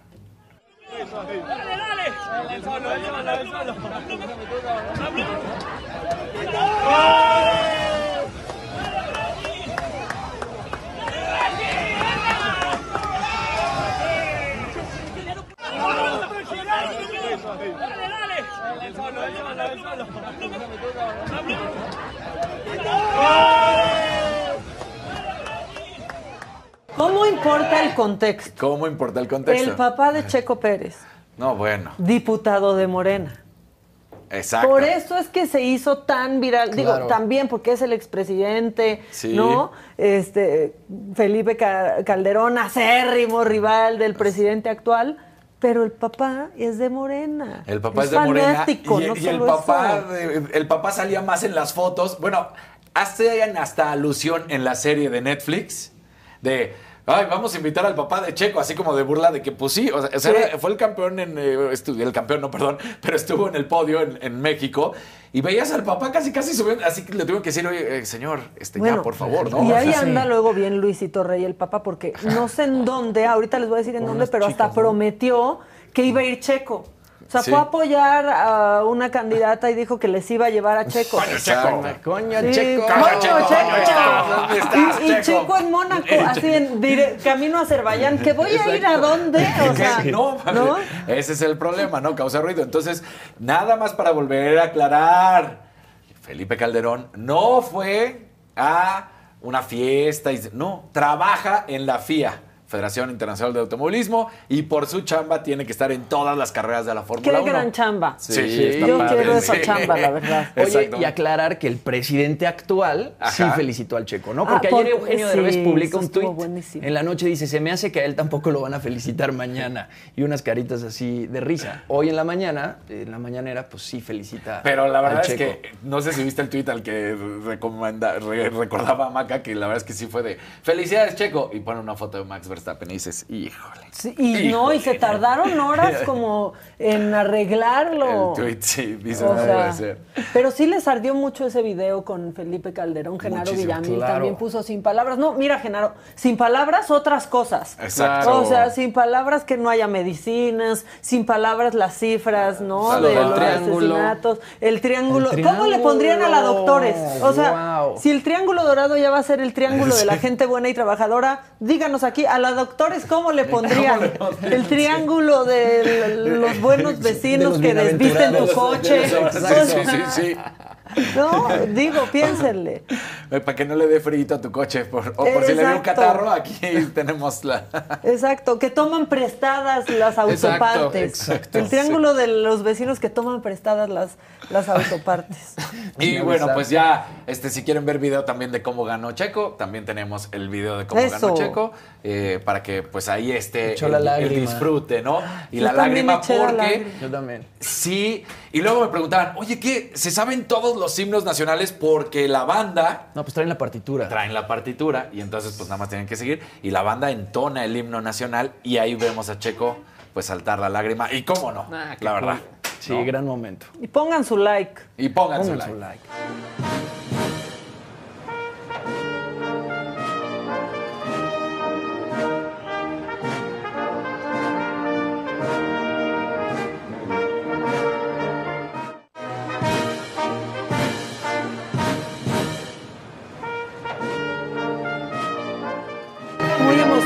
Emocionado Muy el emo- Checo, ¿no? Ese audio donde dice, This is us, estos somos nosotros. exacto. Estoy muy feliz de Del mono Pero ahí, me, pertenecer a- pero ahí me imaginaba Sí, una diferencia. no quiero llorar, no quiero llorar.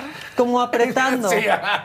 Apretando. No, pero qué, qué padre. Qué No, padre. qué O sea, es un momento impresionante. ¿Y ahora viene Azerbaiyán? Ahora viene Azerbaiyán, que fue donde ganó el año pasado, y ya empiezan a decir todo el mundo, Checo. A ver, vamos por partes, porque además sí fue muy bonito en la imagen de la alberca. Vemos justamente a Max Verstappen ahí, apoyando al equipo, feliz, no le causa problema. Ellos, hasta el momento, y lo ha reconocido no solamente Red Bull, sino la gente de Fórmula 1, dicen, ahorita sí ellos son la mejor pareja. Y la mejor pareja no solamente en el sentido de cómo vienen como pilotos, sino de amistad. Entonces, yo creo que cada uno Y en, sabe. y en cuanto a puntos, también es difícil que el checo alcance a Verstappen, ¿no? No es tanto, porque es lo que decía. Ahorita está a 25 puntos. En, en primero está Max con 125. En segundo está Leclerc. Leclerc. con 116. Y en tercero está Checo con 100 puntos. Entonces, ¿qué tendría que pasar, por ejemplo, rápido para que lo alcanzara? Que en la siguiente carrera ganara Max, ganara Checo, tendría sus 25 puntos y que Max no apuntara. Así de rápido lo podría alcanzar.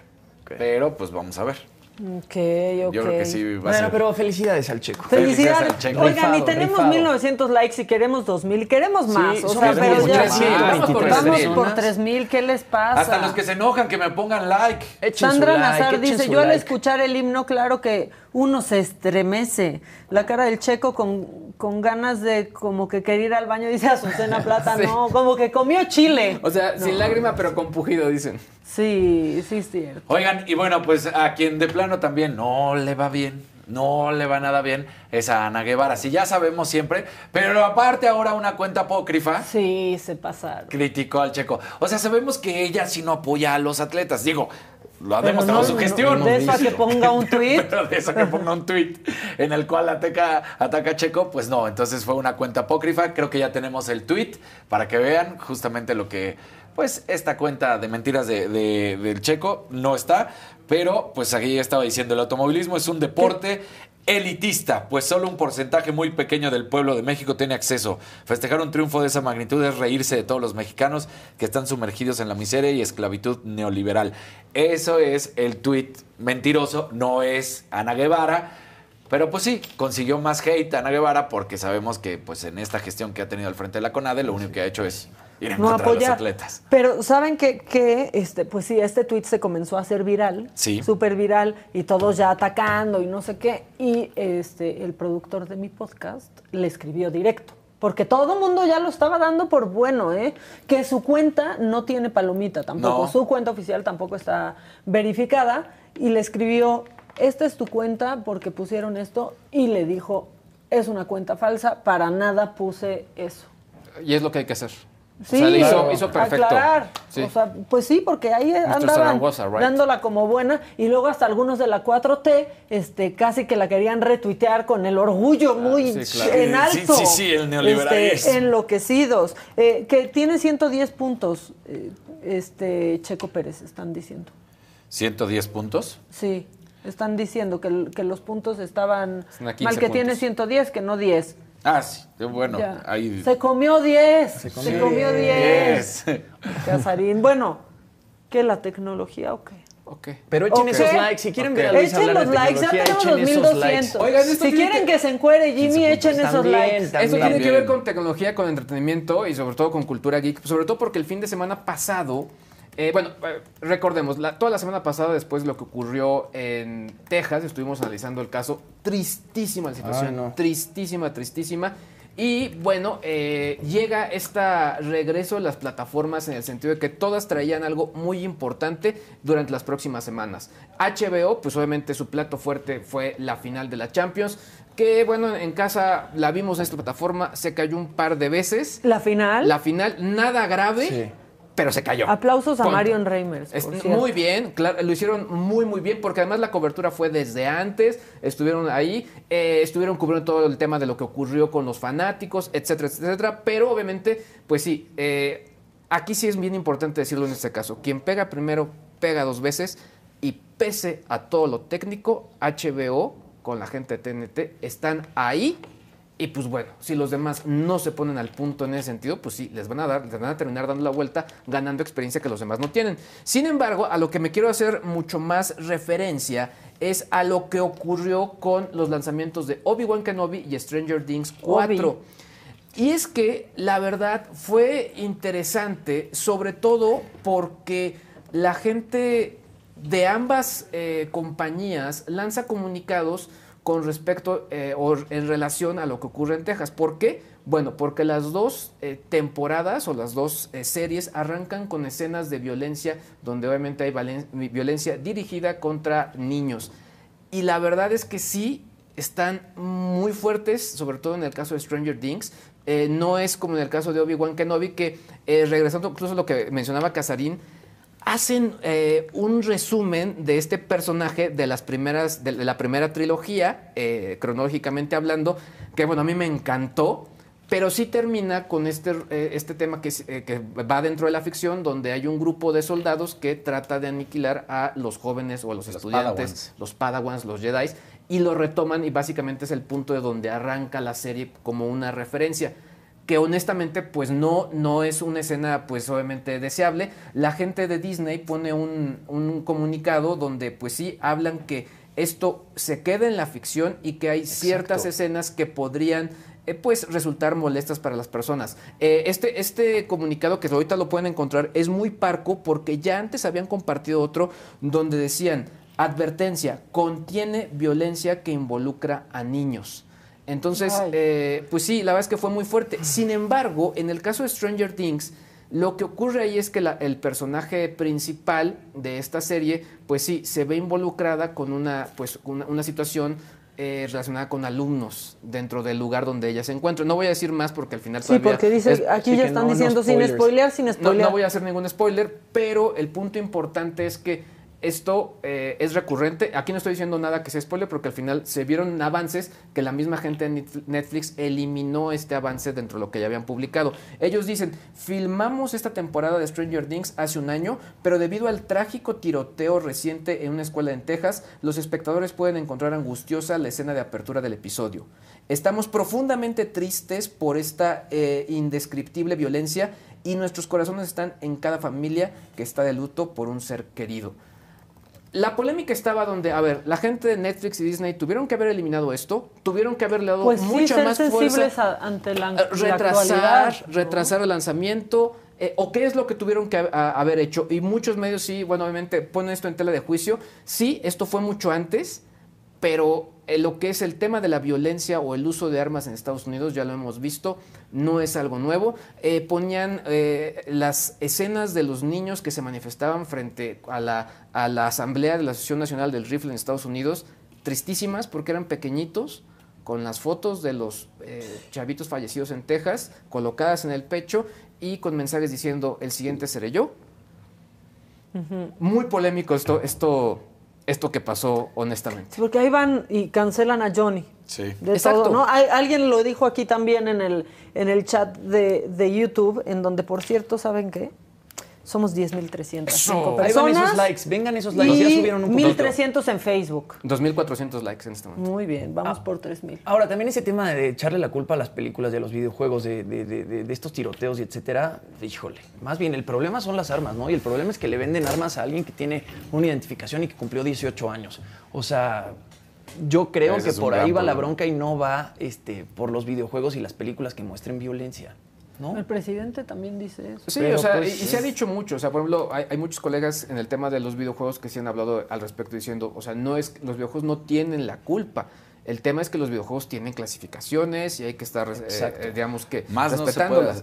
Pero a lo que voy también es, no sé, de pronto mucha gente opinaba, es demasiada violencia después que está en los medios y en los medios ya incluyo a los videojuegos, ¿no? O sea, ¿por qué tanta violencia y qué tanto podría llegar o no a influir esa violencia? Quizá a detonar un pequeño O eh, sea, resquicio, ¿no? Lo que yo creo, no, no sé tú, más allá de la violencia en los videojuegos, lo que estaba pasando es que reclutaban por medio de los videojuegos también estas organizaciones. O sea, más allá de la Es eso, violencia sí. en el juego, es que así distintos cárteles, distintas aso- asociaciones delictuosas contactaban a jugadores, a chavitos, para Ahora- reclutarlos, ¿no? Cuando juegan en línea. Saben que yo me puse en contacto con uno de los, eh, bueno, las empresas que llevan las relaciones públicas de una de estas empresas de videojuegos que se mencionó muchísimo en la, en la mañanera y no hubo comentario al respecto.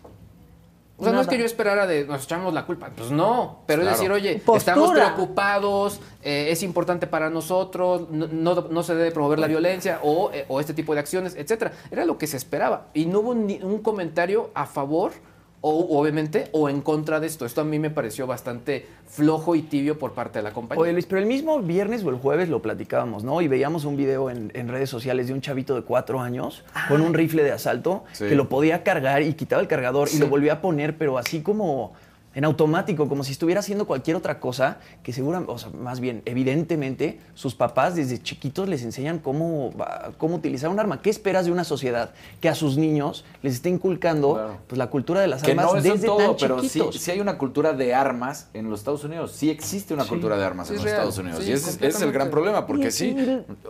O sea, es como de, déjame comprar mi rifle de asalto, no sé qué. Y dices, ¿qué? Lo doloroso es que aparte, cada vez que sucede es la misma historia. Es un chavo que tenía una pistola en su casa, que en redes sociales avisó lo que iba a hacer. Esa es la generalidad. Sí, incluso- Que sale, que mata, en este caso, a, a su abuela y se va y ataca. Pero sí avisan. ¿Qué es eso? Y no escucha, la gente no escucha y la sociedad no lo para. Oigan, y es que además también, por ejemplo, ahora que nos metemos en este tema en las redes sociales, o sea, hay grupos en Facebook donde los criminales dicen, me voy a trabajar. Avisan, sí. Bueno, ya me voy a chambear. ¿Qué es cuál es la chamba? Pues ir a, a- a desvalijar un coche. Dicen que no sería posible hacerlo, ¿no? Pero no se nos olvide que la semana pasada hubo un caso aquí en la Ciudad de México, donde pues un chavito mostró fotos con pistola y que dijo que iba a ir a matar Exacto. y nadie fue a la escuela al día siguiente y los papás inmediatamente avisaron a la escuela, que en la escuela dijeron, ay, no podemos hacer nada porque no ha matado, pero dices, ¿qué onda? Y la fiscalía Sí, se puso claro. las pilas, ¿no? Pero Por un, fue un mensaje de WhatsApp, ¿no? Fue que por le un mensaje de Es que no va. vayas mañana. En, este tema, o sea, al final, ok, no ha hecho un, un acto violento en ese sentido, pero si eres portador de un arma, pues número uno, necesitas tener un permiso y ahí- tal cual ahí directamente ya tienes el motivo para po- poder estar ahí al tanto de lo que está ocurriendo. Sí, y estas historias, o sea, ha pasado hasta en Walmart en Estados Unidos, cuando un niño de dos años, no sé si, si hayan escuchado esa noticia, sacó la pistola de la bolsa de su mamá y le disparó a la mamá Ay, sí, es cierto. y la mató, Sí. ¿no? En fin. Oiga, voy, voy a, voy a hacer nada más la recopilación de Por los favor, trending lo que topics tú rápidamente. quieras. Porque algunos temas ya los hemos tocado eh, y, y podemos ahí como... eh, me- quiero cerrar con uno que está muy- me dio mucha risa, pero bueno. Número uno, Felipe Calderón, por obvias razones se volvió Sí. trending topic.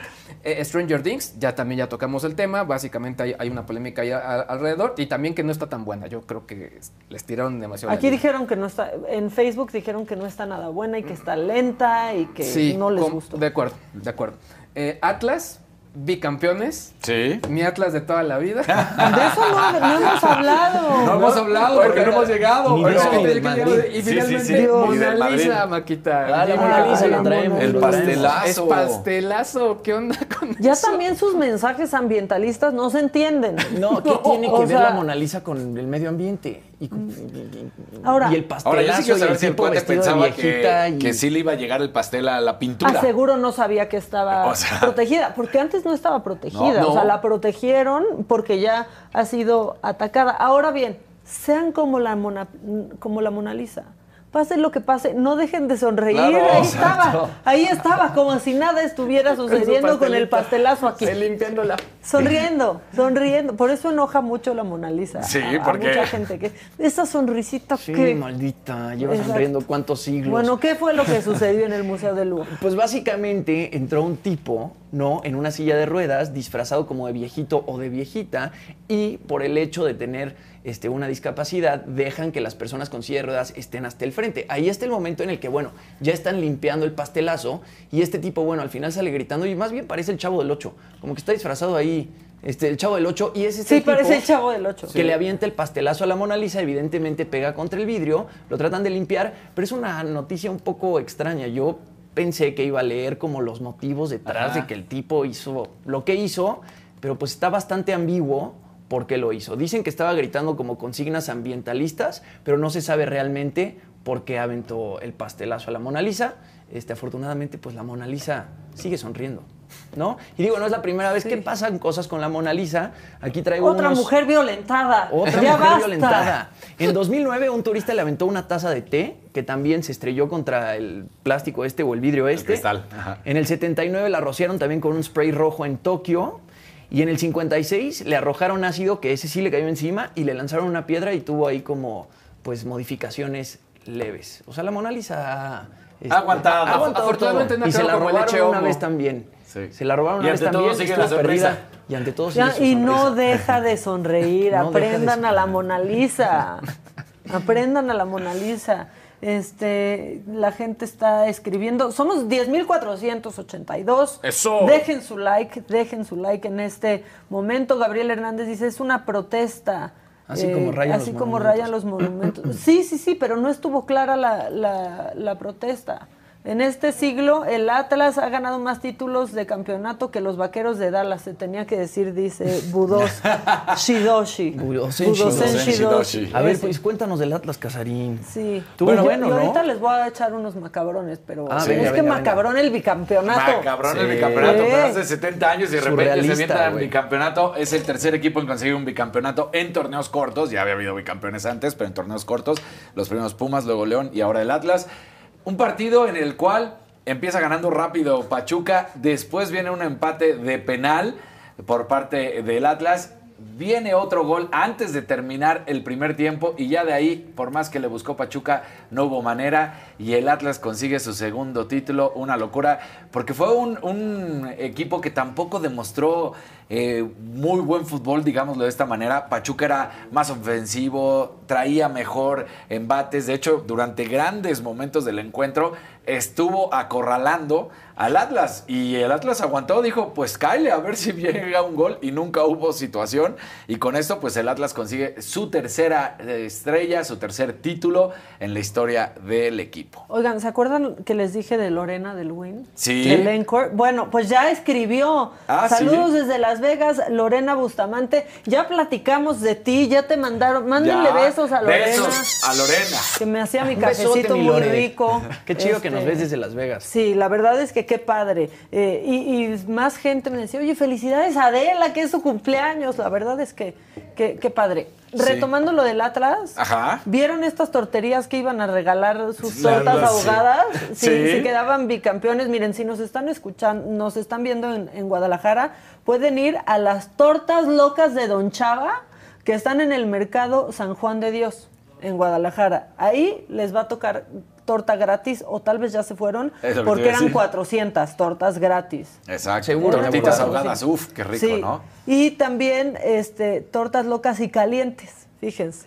Por si quieren ir a la Por torta loca ir. y caliente. Eso suena. Van a ser gratuitas. por- por Y una fíjate loca y que también hubo mucha molestia en, en- en la afición de qué es lo que pasaba, porque pues ya sabemos que el, que el presidente del Atlas, eh, Pepe Riestra, su hermano está también en la comisión de arbitraje, entonces decían, no, es que se le apoyó.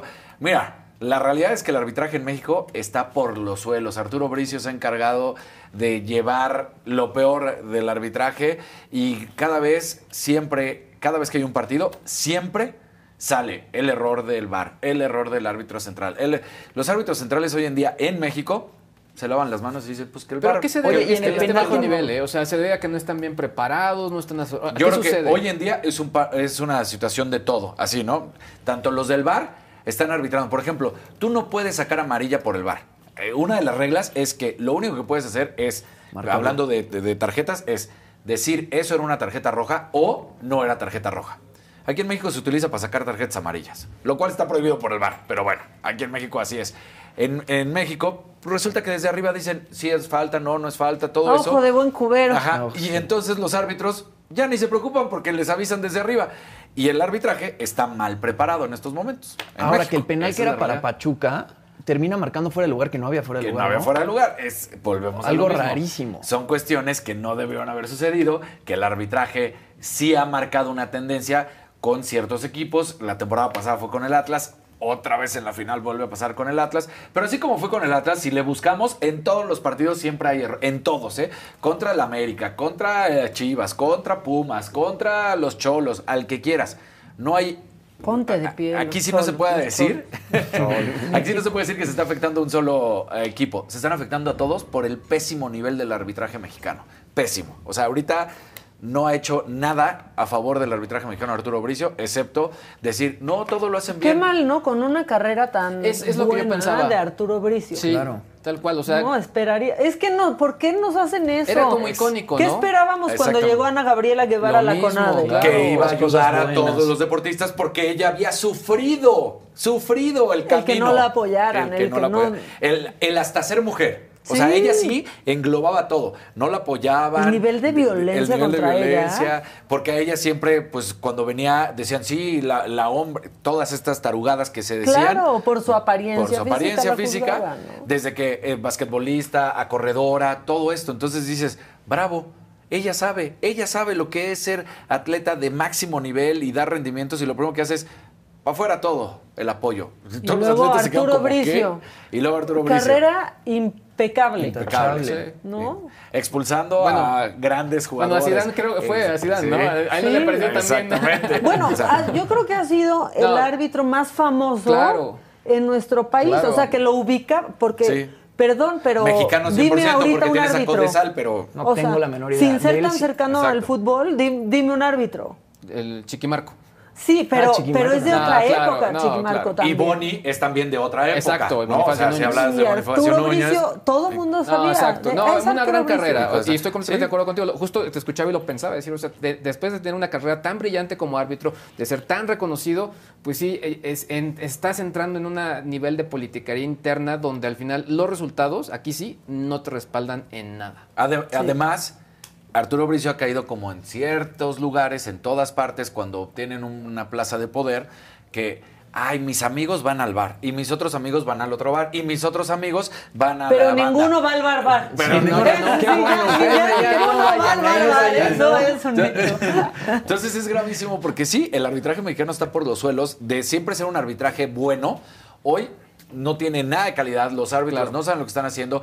Tenemos un árbitro que se trajo de Sudamérica que está inmerso en cuestiones de escándalos en este momento de sobornos. ¿Y por qué lo trajeron de Sudamérica? Porque supuestamente iban a permitir que... ¿Qué pasa en nuestro fútbol mexicano? Y lo hemos visto siempre. Tampoco hay Te- árbitros como doctores. Ya sabes, y se cae con el los jugador equipos. y rueda. Entonces querían que hubiera mayor fútbol, tiempo de juego de fútbol eficiente, ¿no? Por eso hoy vemos que de repente los partidos tienen... Ayer, ayer el partido tenía nueve minutos extra de tiempo en el primer Sí, tiempo, sí, ¿eh? En el primer Nueve tiempo, no en el segundo. minutos. ¿Por qué? Porque todo el tiempo, en vez de también estar procurando que los futbolistas se dejen de caer, ¿cómo evitas que un futbolista se empiece a tirar todo el tiempo? Pues Amarilla. Y vas a ver que los futbolistas van a dejar de caerse. Porque aquí dicen, los futbolistas son los culpables, se tiran por todo Claro. y se hacen que los que les hacen falta, son unos llorones, los europeos sí dan espectáculos, Entonces, dice Teraderm, que tiene Si empiezas de a sacarle amarillas a los futbolistas que se tiran, vas a ver cómo dejan de tirarse los futbolistas. Así de fácil. Pero sí, cortan Que el le juego saquen todo la el roja. Que le saquen la roja también. No, qué, qué bárbaro, ya uno no O sea, puede. Pero sí, Es nuestro arbitraje mexicano ahorita es de pésimo nivel. De Sí. pésimo nivel. Qué pena. Qué mal. Bueno, ya que hablamos de pésimo nivel, ¿quieren un macabrón? Venga, Sí, claro que cómo yes. no. Es que tú me diste el pase y yo voy a hacer entonces el tiro a gol. Juegue, juegue. Esto está, pero de pesimísimo nivel. Este, es una morenista de la, de la que les voy a hablar en este momento. Y fíjense que había una comisión, ¿no? Que, en la que se estaba discutiendo una modificación para remover de la ley el término mujer y varón con V de vaca, ¿ok? Hasta ahí vamos bien. y esto lo decían que era por, pues, por cuestiones de inclusión y la diputada Andrea Chávez entendió que se referían a varón con B de burra, con B de burro, con B de burra. Bueno, y pidió que se quitara, porque en México no existen eso en los títulos De- de burre, nobiliarios. esos títulos De burre, sí, no, con B de burre. Échenlo, por favor. Yo me sumaría a la propuesta que hace la diputada Joana en el sentido de no eliminar la palabra mujer, por supuesto eliminar el término varón, puesto que en nuestro país están prohibidos los títulos nobiliarios, eh, pero sí dejar hombre, mujer y todas las personas. Yo me sumaría también a esa propuesta. Es que parece que es a propósito, y Sí, yo les agradezco. no, no. yo de esto como, de esto vivo. Parece que sí se está echando El un chistín, Jimmy. o sea... ¿qué es eso? Aquí no existen títulos nobiliarios, por favor, nada de varón. Solo Gracias que hay varón y varón, Andrea. Sí, Y sí se, sí se pasó, ya la, la verdad. verdad, sí. Este, el presidente que está tan orgulloso de ella porque ha mencionado en redes, en su mañanera ha mencionado como de esta muchachita tan joven, Andrea Chávez. Tan Pues mira brillante. lo que dijo esta muchachita tan joven, Andrea Chávez. Este, Es que no puede ser. ¿Chávez o no Chávez? Chávez, ¿No? no, Chávez. No te la Chávez. No, Chávez. Te la No te la chaves. chaves. Bueno, y otra cosa macabrona. A mí esta me cayó bien. Me dio un poco de, de risa, aunque sí me indignó, y ahorita les voy a decir por qué me indignó, pues este video del gobernador de Hidalgo, A ver. Omar Fayad.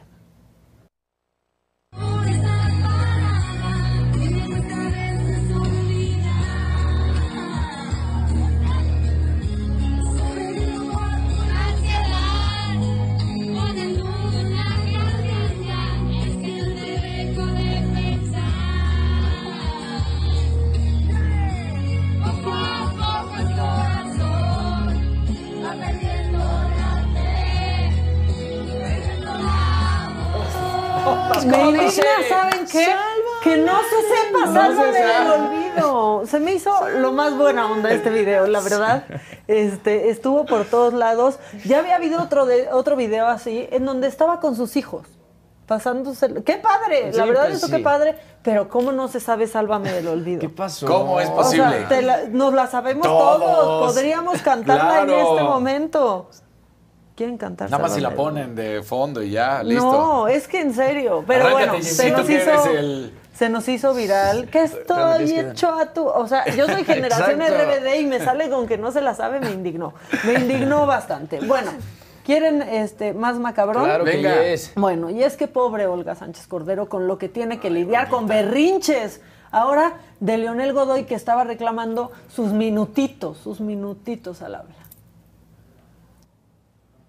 Eh, señora Presidenta, una pregunta. El orador anterior duró cinco minutos, tres segundos. ¿Cómo? Estamos siendo un poquito más flexibles, hay unos que eh, han intervenido menos tiempo y ahora Quería decirle, con, su- si me lo permite, señora Presidenta, me está corriendo el tiempo y ya sabemos que el del sonido es medio difícil, pero todavía no iniciaba, porque estoy pidiendo autorización a la Presidenta que me permita hacer uso de la palabra.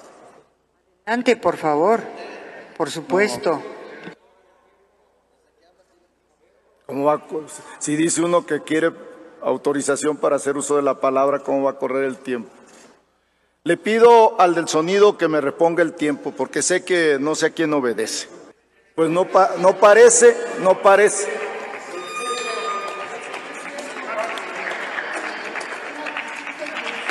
A ver. Ya ocurrió la semana pasada, senador. Continúe, por favor. Insisto que me repongan el tiempo.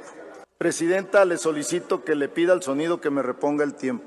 A ver, quiero darle esta Voltea explicación, diputado Leonel Godoy. ¿Perdón? Quiero darle esta explicación. En esta sesión hemos sido un tanto flexibles con el tiempo, inclusive se han tardado cinco minutos y no les hemos dicho nada hasta los cinco minutos. Entonces, hemos tenido más flexibilidad que en ocasiones anteriores. Por favor, entonces, continúe y no va a haber este, suspensión hasta los cinco minutos. Gracias. Entonces no se repone el tiempo. Hasta presidente. los cinco minutos como la- en la ocasión anterior. Gracias.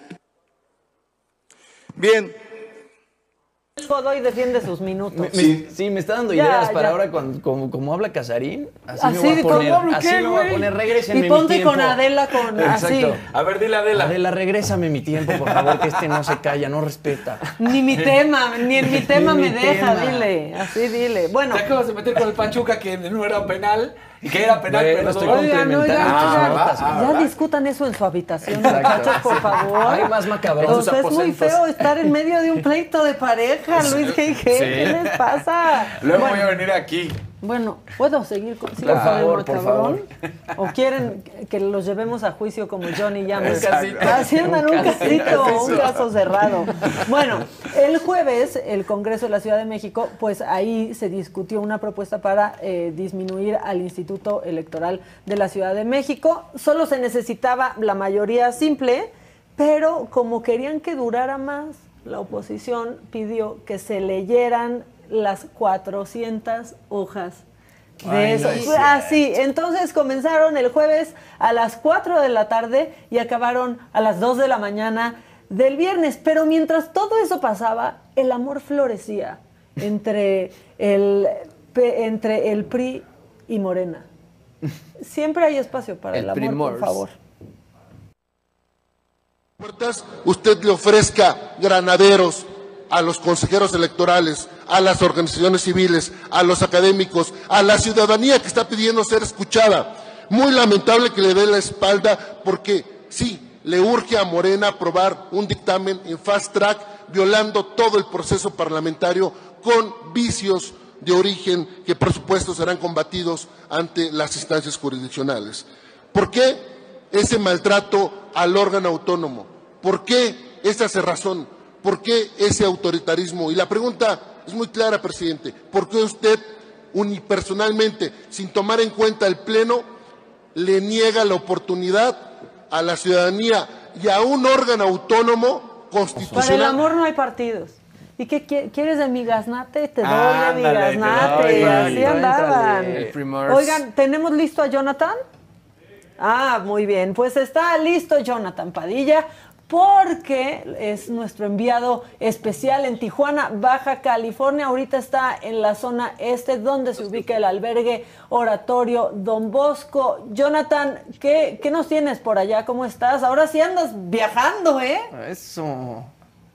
Andamos este, trabajando, Maca, andamos Eso. cubriendo esta, esta locación. Nos encontramos en el albergue eh, Don Juan Bosco, una zona vulnerable en donde pues el objetivo primordial de este, de este lugar es apoyar a la gente que pues busca el sueño americano por inseguridad, eh, se desplazó de su estado de residencia para venir aquí a Tijuana a encontrar una oportunidad en específico. Eh, hay 72 migrantes y más bien 72 personas en este albergue, de los cuales un poco más de 30 son menores de edad, en donde pues se les dan distintos apoyos desde comida, se les dan talleres psicológicos, incluso hubo un caso que nos estuvieron comentando en donde pues una mamá perdió su hija, la, la separaron. Este albergue, junto con el apoyo del ayuntamiento y la licenciada eh, Montserrat Caballero, que es la alcaldesa de Tijuana, han apoyado tanto para el registro civil como en otras instancias para poder, digamos, regular la situación de los migrantes y de las personas desplazadas aquí en Tijuana. Como estás viendo en, a mis espaldas, estos ya son los dormitorios en donde pues duermen, descansan, eh, están las familias completas, los niños también se encuentran con sus padres y aquí es en donde pernoctan la mayoría de las veces para las siguientes tenemos desde eh, pues personas llegadas de Haití, tenemos este, personas igual mexicanas y vamos a pasar rapidísimo. Con permiso, eh, con permiso. Nos encontramos aquí con Claudia Portelo, quien es la Portela, que es la administradora general de, de este albergue. Cuéntanos un poquito cómo es el apoyo, cómo se coordinan, cómo inician este, este proyecto. Mira, este proyecto inicia primero como una necesidad, ya que nosotros tenemos otro albergue, pero masculino, el desayunador salesiano Padre Chava, que tiene más de 10 años como albergue masculino. Nosotros hemos detectado que a partir del año 2016, sobre todo después del éxodo centroamericano de 2018, la presencia de familias de mujeres con niños o mujeres solas en el contexto de movilidad ha, sido, ha venido en aumento. Frente a eso, nosotros vimos la necesidad de empezar a, a soñar con un albergue, un refugio, como le llamamos, para mujeres y mujeres con niños. Es así que junto con otras organizaciones sobre todo con la UIM, UNICEF y ACNUR, nos sentamos a, dialogar, obviamente también con apoyo del ayuntamiento y a nivel estatal también, y es como este albergue empieza a funcionar. A partir de diciembre del año 2021, comenzamos a recibir a familias, a mujeres con niños, a mujeres solas en este albergue, en este espacio donde les brindamos un lugar de acogida donde pueda no solamente tener una cama donde dormir o unos alimentos, sino, por ejemplo, poderles brindar asesoría psicológica, asesoría legal, acompañarlas en todo lo que es, ha sido este proceso de, salir de su lugar de origen y llegar a una ciudad totalmente diferente, ayudarlas también a, a ir sanando, pero sobre todo a que se sigan desarrollando como seres humanos y que y reivindicarlas en su ser mamás y en su ser mujeres. Me habías comentado que hay aproximadamente un poquito más de 30 menores aquí en este, en este albergue, de los cuales también cuentas con una escuela, un centro educativo en donde pues estos pequeñines pueden, digamos, seguir con su educación y desarrollándose mentalmente y físicamente. En esta obra, además del refugio salesiano Don Bosco como buena casa salesiana, también tenemos una escuela para niños de bajos recursos de la comunidad. Hay que darnos cuenta que esta comunidad está insertada en una, en una localidad de personas migrantes, es decir, esas personas que han llegado a Tijuana y se han quedado y establecido aquí. Esta escuela cuenta justamente eh, con una población de 186 niños, donde nosotros le brindamos una educación de calidad, es decir, lo que nos pide la currícula de la SEP, más inglés, más música, deporte, computación, y les eh, damos, otorgamos también eh, desayuno, porque muchas veces hacemos valer el derecho, derecho a alimentación de todos, especialmente de los niños cuando están en edad de estudios. Al tener niños en el refugio, la idea es que puedan, en la medida que se vayan estableciendo, irse insertando en la parte laboral de, de nuestra escuela. También tenemos pensado, si si Dios nos da licencia con la ayuda de las personas, también realizar un kinder, porque si tú también ves dentro del refugio vas a encontrar menores de 5 de cinco años. Entonces, poderlos atender. ¿Por qué? Porque mientras los niños están con nosotros, la mamá o la familia puede salir a trabajar y van a estar cuidados y atendidos y no van a estar en la calle. Entonces, para nosotros que los niños tengan un lugar seguro, un entorno seguro, que los padres y las mamás vean que sus hijos están cuidados, también es lo más importante.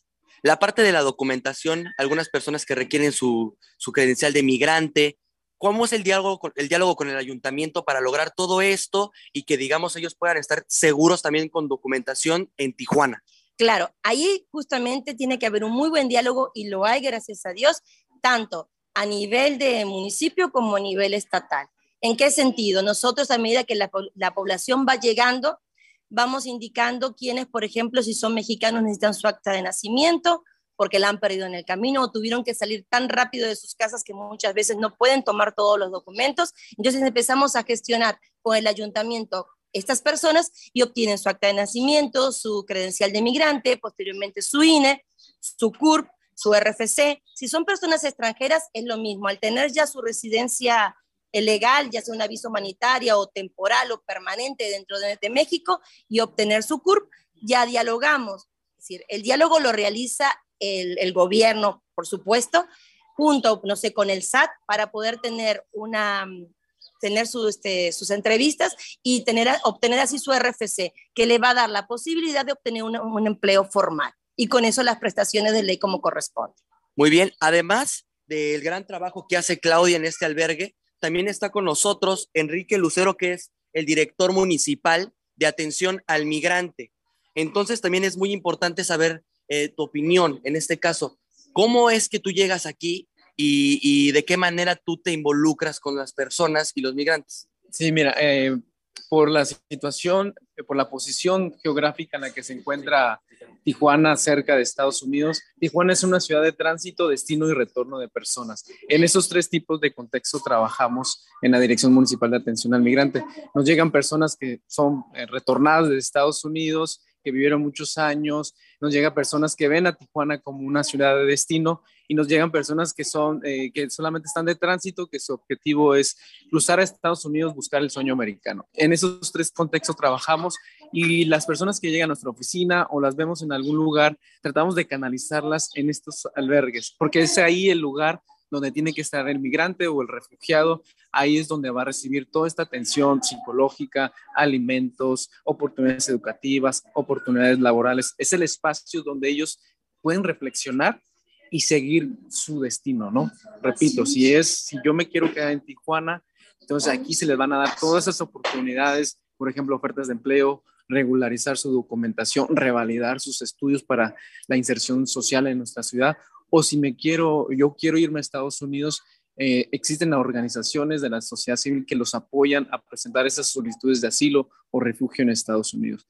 Y bueno, si me quiero retornar a mi lugar de origen, que soy retornado a Estados Unidos, pero me quiero retornar a Michoacán, a Guerrero, los apoyamos con el traslado a su lugar de origen, les, les, les pagamos el transporte para que lleguen con su familia. Me comentaban que eh, aquí habían llegado ciudadanos ucranianos con esta situación que hay ahorita eh, en, este, en este lugar, esta guerra que existe. Eh, ¿Cómo fue su llegada? ¿Cómo lo recibieron ustedes? Y posteriormente, ¿qué, sucedió? Sí, eh, cuando estalla el conflicto en Europa, el 24 de, febrero, ucranianos y rusos comienzan a llegar a, Tijuana. Ya se había dado esta migración desde el año pasado, pero con el conflicto se hacen visibles. ellos llegan como turistas, llegan eh, ya sea a la Ciudad de México o Cancún, y luego toman otro vuelo a la Ciudad de Tijuana y se aproximan a la garita, ya sea San Isidro o la de Otay, y ahí piden el refugio. Eh, cuando estalló el conflicto, eh, solamente Estados Unidos autorizó el, ingreso a ucranianos porque eran los que se encontraban en un contexto de guerra. Rusia no, hay que recordar que era una invasión, no era un, un intercambio de, mm, no sé, de armas y eh, se le dio el acceso nada más a ucranianos por la garita de San Isidro. Eh, a partir de, después del conflicto, como el 10 de marzo, empezamos a ver flujos ya más constantes de ucranianos y luego semanas después el presidente de Estados Unidos fue a Europa, fue a Polonia y anuncia que va a recibir a 100 mil refugiados. En ese momento, a partir de allí, se deja venir una pues, oleada de ucranianos. Eh, te estoy hablando de casi 800 por día llegaron desde el 20 de marzo hasta el 25 de abril.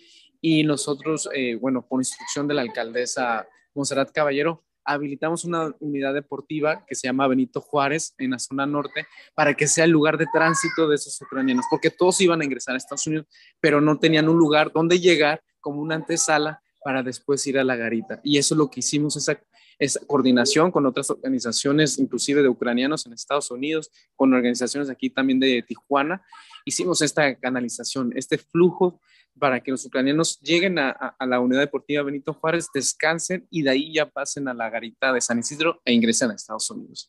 Oye, y después este, se quedaron aquí, tuvieron que regresar. ¿Ustedes apoyaron para que ellos tuvieran un flujo por el país, digamos, seguro? Sí, el 25 de abril se, termina este flujo por la garita de, de San Isidro, el Chaparral también, y se abre un nuevo programa que se llama Unidos por Ucrania, donde tienen que hacer el proceso desde Europa, desde ahí llegó más o menos 300 personas que quedaron varadas, que ya no alcanzaron a ingresar por esta garita del Chaparral y tuvieron que retornarse a la Ciudad de México y desde la Ciudad de México los apoyaron otra organización, el gobierno federal y el gobierno de la Ciudad de México, para que de ahí puedan viajar directamente a Estados Unidos. Enrique, muchas gracias. Vamos a darnos una vuelta. Bueno, como te comentaba, en este lugar hay aproximadamente 72 eh, desplazados de distintas nacionalidades mexicanos también, en donde pues duermen, eh, pasan, tienen una televisión para distraerse, algunas eh, listas aquí de, de- de actividades generales que se hacen desde muy temprano. De esta, de esta manera es como, como se está viviendo. De hecho, eh, tenemos aquí a- a la abogada. ¿Tu nombre, por favor? ¿Qué tal? Yo soy Viridiana Pérez. Cuéntanos un poquito de qué es lo que tú apoyas, cómo ayudas a la gente cuando llega aquí a este albergue. Principalmente con asesorías jurídicas. Este, cuando ellos llegan, obviamente me platico brevemente de lo que son sus casos, porque pues ahora sí que por seguridad y por privacidad, este, no puedo ahondar demasiado en sus casos. Entonces, una vez que ya platicamos y que ya sé qué es lo que tengo vaya que hacer con ellos, entonces ya los canalizo ya sea a la organización o a la institución que corresponde. Así también les ayudo a con trámites como, por ejemplo, actas de nacimiento, pasaportes, eh, pases de viaje para aquellos este, extranjeros que quieren regresar a su país de origen o en todo caso con, este, bueno, estamos trabajando últimamente mucho con lo que son las constancias de nacionalidad, que es más que nada por el lado de, de Guatemala. Eh, de, de necesitar las personas o el migrante cualquier otra asesoría o, o porque quiera este o porque quiera ah, poner una denuncia o algo, entonces ahí ya lo canalizamos con ciertas organizaciones o instituciones que nos ayudan a hacer acompañamientos con, con lo que son las mujeres. Muchísimas gracias, pero aquí tenemos pues a, a desplazados que, que han tenido que, que llegar aquí y nos encontramos con Brenda. ¿Tú de dónde vienes? ¿De Chihuahua? De Chihuahua. ¿Cuál fue tu motivo? ¿Un sueño americano? ¿Cuál fue tu sueño americano? Pues tener un mejor futuro va en Estados Unidos, pero a veces no se puede y este, pues a veces se le quita a uno las ganas, pero igual este, pues si quisiera irme, pero igual a lo mejor se me pone difícil, a lo mejor aquí me quedaría en Tijuana. ¿Por qué saliste de Chihuahua? Este, primeramente porque hay mucha violencia y otra porque pues quiero un mejor futuro para mis hijos, la verdad. Muy bien, amiga, ¿cómo te llamas? Lucy, ¿De dónde vienes? de Honduras. ¿Qué te trajo a- a- al norte de México? Pues la verdad, pues corríamos muchos riesgos allá y decidimos venirnos acá y pedir asilo para poder cruzarnos al otro lado por, por los dos niños ¿verdad? que tenemos, sacarlos adelante. ¿Y de este lado te sientes bien? ¿Te estás, estás acogida en este lugar? Pues sí, nos sentimos bien porque estamos muy, nos apoyan mucho y estamos felices, gracias a Dios. Muchas gracias. Bueno, Maca, regresamos al estudio y pues bueno, seguiremos aquí en Tijuana visitando algunos otros lugares y estaremos reportando desde Tijuana, Baja California, hasta la Ciudad de México en la saga.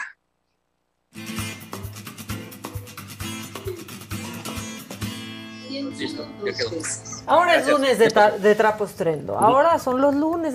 Está bien, ¿no? Y cinco notas. Bueno. Empiezas mejor mí, la yo, semana. yo jamás he creído en esas cosas raras de que a la gente no le gusta el lunes. A mí sí me gusta el lunes. A mí también me Me gusta el lunes. A ti sí. te gustan todos los días para No me gusta el domingo, pero Todos los días te tiene que trabajar. Entonces, sí, efectivamente Y- no y es nos un payasadas. gran invitado hoy. Hoy les traigo uno de mis invitados favoritos y básicamente pasa lo siguiente.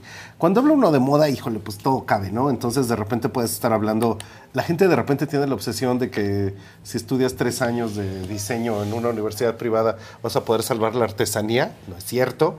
Hay gente que piensa en la moda, no sé, más convencional o más este, segura que se pueda hacer, pero creo que uno de los terrenos más interesantes que puede tener la moda en el mundo es la idea de cómo se construyen las vanguardias, de cómo de repente le vas a estar hablando a eso que antes se llamaba contraculturas y hoy que simplemente se puede eh, resumir en una idea de juventud, es cómo puedes crear nuevos conceptos de ropa que sí funcionen, que de repente los esté viendo en tu misma generación y que esto de repente pueda ser una idea de movimiento. En México está pasando por varios lados. Entonces, por ejemplo, está Montserrat Castera, que tiene como toda una idea de cómo estar creando proyectos pues qué sería esto entre alternativos juveniles, musicales, de moda, Ya etcétera. está la gente aquí emocionada. Pues Dice, sí. tiempo shop. Tiempo shop. Ah, ya mira. están diciendo. Andrés Ah, sí, Hernández cierto, está diciendo lo máximo, tiempo Qué shop. maravilla. ¡Qué emoción! Entonces, no es tu primer paso, ya has dado varios. Esto de Tiempo Shop, si ustedes lo buscan en Instagram, Sí. Tiempos, resulta que hay nada más. Hay, hay- hay la que le modela la este ropa momento. en unas fotos, es la Gigi Hadid. Ay, Entonces, es así como, como una marca mexicana joven puede llegar a esos alcances. ¿Y cómo estás haciendo esto? ¿Qué es Tiempos, Esteban? Hola, ¿cómo estás, Esteban Tamayo? Con Bienvenido, nosotros? Esteban. Gracias, muchas gracias por la invitación. ¿Cómo estás? Muy bien, eh, muy emocionado de estar aquí y presentarles la marca. Yo tengo como 10 años trabajando en la moda. Ajá. Me estudié diseño industrial y me dediqué a hacer playeras por cuestión del destino. No, no era un plan para mí realmente dedicarme a la moda. He venido haciendo varias marcas. Tuve una que se llama Ready to Die hace un par de años. Ready to Die, y esa se presentó inclusive en Fashion Week, Sí. y estuvo en pasarelas, tuvo un montón de cosas en editorial, salían revistas, etcétera, ¿no? Sí, fue, fue un gran proyecto que ya desapareció, pero nos llevó a, a seguir en este tema. Hice tiempos.shop, ahora tengo, tenemos como dos años más o menos de haber comenzado con este proyecto. Les traje algunas muestras aquí Enseña, para enseña. enseñarles. Por favor. Enséñale. Eh, es un proyecto de moda multidisciplinario, hacemos... Uy, esa eh, está padrísima, ¿eh? Hacemos de cool. todo tipo de, Sí, de productos, de Tiempos. tejidos, playeras, Ah, esa está cool. piel, Tejido de puntos. eh, todo es hecho en sí. México. No me queda. No, a Pero- No te Casarín, la pruebes, Casarín. a Casarín le quedaría Este de tanga. esta no tiene. Uy, esa Pero ya ves que ahora el nombre Esta, también se usa. voy a probar esa, eso está. Sí, pruébatela. ¿Cómo se llama? La ombliguera en crop Esta onda está padrísima. O sea, esto que también tiene la Así como- es, desarrollamos todo un lenguaje de círculos, también lo puedes ver aquí en la parte No, bueno, trasera la de esta parte trasera tiene una serie como de pequeños escotes hechos en el propio tejido de punto. O sea, Híjole. esto se tejió así. Haz de Está bien cuenta. Esta, esta se te va a comprar el día de hoy porque está ver. increíble. está- es de mi No es talla. cierto. Además, ¿Ves sí. eso? Está Esa bien está cool. increíble. ¿Me la vendes? ¿Está a la Claro, venta? claro. Perfecto. Ahora, ve todos los detalles, ¿eh? O este sea, momento. tiene una serie de aplicaciones Está que tienen todo lo de, lo de marca y demás. Y si es una marca futurista. Sí, O tiene sea- ese, ese, eh, esa onda. Así es, está inspirado como, padre. pues, en las tendencias, ahorita que estamos hablando de este tema. eh, Gustavo fue mi profesor en la universidad y por medio de él yo Traía conocí... sus alumnos son exitosísimos. Sí, todos sus casos de éxito. Sí, era la mejor de clase de, la universidad, era increíble y aprendí el término de tendencia como tal. O sea, yo no, yo no sabía lo que, cómo, cómo se estudiaba la moda, las tendencias y fue un tema que me, me gustó mucho. Y justamente esta marca, el nombre Tiempos, está basado un poco como en este análisis del pasado para entender eh, Oye, el ¿tienes presente. alguna, alguna referencia hacia el futuro? Porque al final, digo, el futuro es de quien Claro, interpreta, ¿no? Así es, y yo creo que más que un futuro está buscando entender el ahora. Eh, la intención es poder construir un historial de colecciones. La marca está haciendo colecciones Spring Summer, Fall Winter. Y en cada, en cada colección tiene colaboración con artistas mexicanos. Entonces la intención es ver qué pasa en 10, 15 años Claro. cuando voltemos hacia atrás y se construye este análisis. Entonces ya la marca tenga como otro tipo de sustento. Creo que hoy en día es muy fácil hacer una fotografía, subirla a Instagram y ya tienes tu marca de ropa, ¿no? Claro. Pero yo que he estado haciendo varias marcas, pues ahí va mucho más a- allá de eso, ¿no? Mm, Y es un poco la, la intención de esta marca.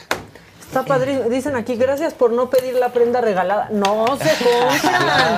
Las cosas se compran. Ah, mira. Imagínate aquí al Es aire de, ay, esta nos la regalas. Este chaleco está, la verdad es que. y esto es lo más increíble. cercano que alguien ha hecho en México a un eat bag. O sea, esto del eat bag es la bolsa que es Así un es. adjetivo muy particular para de todo, bolsa. ¿no? Ajá. Y es un, es un Todoterreno. estilo como clásico también, no es una silueta que ves en muchas marcas. Claro. Y de hecho, la, la, mayoría de la selección de materiales que utilizamos, eh, por ejemplo, la piel, que es un producto para toda la vida. ¿Es piel? Eh, es piel, no quisimos utilizar pieles veganas y eso, como diseñador, yo Bien. estoy... ¿Por qué? Porque la piel es un producto que te dura para toda la vida. Sí. Es la chamarra de tu abuelito que tiene 40 Que se va años viendo mejor. y que cada vez se ve mejor. Sí. Y si pruebas con materiales que, que todavía no están bien resueltos, pues se rompen, se desgastan y eh, para mí es importante que el producto dure mucho, mucho tiempo. Claro. Pero son técnicas clásicas. Es un tejido de punto, pues no, es- no es- no estamos innovando en el, tex- en el tejido. Al revés, estamos ocupando los métodos de producción que ya funcionan, nada más dándole un twist con diseño un poquito distinto. ¿Y cómo pasas del diseño industrial al diseño de moda? Empecé esta cartera, qué buena. que de hecho Muy bien, traje sí, muy algunas bien, aquí, bravo. estas sí se las traje de regalito. Este, esta Ah, cartera pues, fue mi ah, primer órale, producto cool. que diseñé junto con Diego Alor, un compañero. Y básicamente este es un Increíble. producto que sí está pensado como diseño industrial. Se los voy a enseñar cómo está hecho. Este ya tengo... ¿Cuánta tarjeta? ¿Cuánto ¡Qué bárbaro! haciéndolo? ¿Cuánto Sí. tarjetería? Pero miren, esto es como magia. Este- Miren qué padre. Este nada más es, no tiene costuras, no tiene Ah. ningún tipo de... ¡Ay, Ese es- está este es increíble! es un suaje nada más, entonces es como un producto inteligente. Este fue un producto de diseño industrial que hice, Qué cool. que eh, tenía la intención de diseñar producto más como objeto, producto, o producto, o producto objeto. Y de aquí, de esta cartera, pasé una playera y de una playera a una chamarra y, Y de una una chamarra a colecciones completas. Sí. Ahora, ¿qué pasa cuando ves tus primeros diseños? O sea, ahorita, en este punto de tu vida, si es como de, híjole, estaba chavo, o qué piensas, o de, o de pronto regresas a ellos, ¿no? A revisitarlos para Sí, seguir. Pues definitivamente es un historial, ¿no? Como que vas agarrando como diseñador este, este, este sello, esta firma, esta idea que tú estás construyendo en la selección de color, en el tipo de producto. Mm, pues la verdad es muy emocionante. O sea, hoy en día, por ejemplo, cuando salió la foto de, de Bella Hadid, la verdad que sí fue algo Ahora, ¿eso emocionante. cómo pasó, eh? ¿Cómo hiciste eso? Los stylists son la magia de esta industria y muy ¿Verdad poca gente habla sí? de ellos. Sí, sí, los sí. stylists son los que se dedican a colocar el producto Basta uno. En, en la- en el mercado. Entonces, con un buen stylist, la verdad, eh, tuvimos la oportunidad de conocer eh, al estilista de Bella Hadid hace varios años por otro proyecto y en cuanto vio la marca nos pidió producto porque se lo quería poner y de repente un día así de la nada salió... eh, salió la foto y pues fue, fue muy emocionante Claro. poderlo ver ya a una escala porque creo que cuando lo utiliza alguien como Bella Hadid en este caso pues se convierte punta de inspiración Claro. para las otras marcas entonces marcas jóvenes marcas chicas porque ellos pues utilizan cualquier marca del mundo tienen acceso a todo y les pagan pero encontrar este tipo de proyectos es, Sí. es más es más difícil ¿Y qué pasa, por ejemplo, eh, Hadid publica la foto e inmediatamente sí tienes más este, gente interesada en tus productos? Eh, Lo más importante creo yo que es la credibilidad que le Claro. da ese tipo. Los, eh, haciendo marcas mexicanas muchas veces estás todo el tiempo tratando de convencer a tu cliente que es un producto bueno, que vale la pena. A veces se sacan de onda con la, fo- con la fotografía de moda, siempre es muy explícita o muy llamativa y como que no lo entienden y como que lo, lo juzgan y de repente ven este, esta fotografía y dicen como, ah, Le da credibilidad. creo que Sí, basta que lo traiga la ¿no? persona correcta, Exacto. ¿no? Para que es. jale. Qué bueno que dices lo de los stylists, la verdad, porque basta con que, o sea, ellos sí se parten, la Sí, verdad es sí. que se parten todo consiguiendo cosas, haciendo los deals, ¿no? Los tratos con ustedes, con los diseñadores, de, oye, es que voy a tener esta. A mí, por ejemplo, eh, a- un stylist me ha estado a cargo de crearme como muy buenas relaciones con marcas por algunas fotos que me hizo y entonces te gusta algo y te presenta al, al diseñador o te pone en contacto con el corporativo. Es una chambota la que, la que hacen y para ustedes es increíble, ¿no? Para También. nosotros es increíble Conexión. porque incluso hasta te pagan, te compran el producto, te rentan el Claro. producto para ellos hacer su trabajo, que es ponerle el producto a los artistas, a, a, pues a la gente, eh, pues A las revistas. a las revistas, Sí. a las portadas, y por medio de ellos llegas a todo mundo. A todo mundo, se, Sí. empieza, se empieza a hacer como esta cadena porque ellos son los que te ponen ahí. Sí, es el No una intermediario justo entre el- lo que te va a dar justo esta exposición y ustedes que son los creativos. Así ¿no? es, es el link. Exacto. No, y aparte pasa que entonces ya le- les armaste el outfit y, se- y te lo compran, Así ¿no? es. Ahorita nos Este, acaba de comprar sí. producto Belinda y fue muy emocionante. Belinda. Ah, Porque- cool. Porque Sí, sí lo pagó ella. No, no es cierto. hicimos No un es préstamo editorial Ajá. eh, para que para por medio de un stylist y le gustó el producto y lo quiso comprar y fue muy, Claro. fue muy- también sucede eso, ¿no? Cuando no solamente es publicidad y, y presentar el producto, sino también generan ventas o eso te trae o- o muchas Sí, otras mueves tu ventas. mercancía, Mueves tu mercancía. Ahora, una cosa de eso que te preguntaba Yo Jimmy. ya estoy muy cómoda Esta con bolsa eso. Sí. Es que tiene bien una padre, serie perdón. de detalles aquí en plástico. Bueno, ¿qué es esto? ¿Silicón o plástico? Es Eso silicón. que Es eso me silicón. encantó. Sí, Ahora, tiene mucha en onda. la parte de abajo, ¿qué es esto? ¿Neoprenos? Es igual silicón, pero es un molde ya mucho más grande y, O sea, rubber plastic un le detalle que hagan, hagan de cuenta que la bolsa tuviera patitas, haz de cuenta. es. Para y no esas patitas son el logo y no toca el piso. Pero adentro vienen otra vez los detalles, otra vez el logo de silicón, la marca adentro. O sea, es un cuidado en el detalle. esto, pero sí, un cuidado la en el de detalle atrás. de diseño industrial, Muchísima no de moda. Porque Claro. tiene el cuidado del diseño industrial en el sentido de que cada. El problema de mandar a hacer cada silicón de estos, cómo está puesto dentro de la bolsa, cómo va con el detalle, etcétera, estás hablando de un gran producto de diseño. Y eso difícilmente, o sea, no sabemos todas las marcas que se hacen en México y en el mundo, difícilmente lo atienden tanto, ¿eh? Poner esa cantidad de. El detalle. Es son como Secretos. esos huevitos de Pascua, ¿no? Que, que vas descubriendo. Así es. Pasa mucho en los coches, pero, pero también en la ropa. Y aquí no tanto, ¿no? Es, es- casi todos los productos tienen un acento escondido que, que toma tiempo encontrar. Por ejemplo, la bolsa, pues es esta suela que le hicimos, Ujú. que es contrastar el plástico con la piel.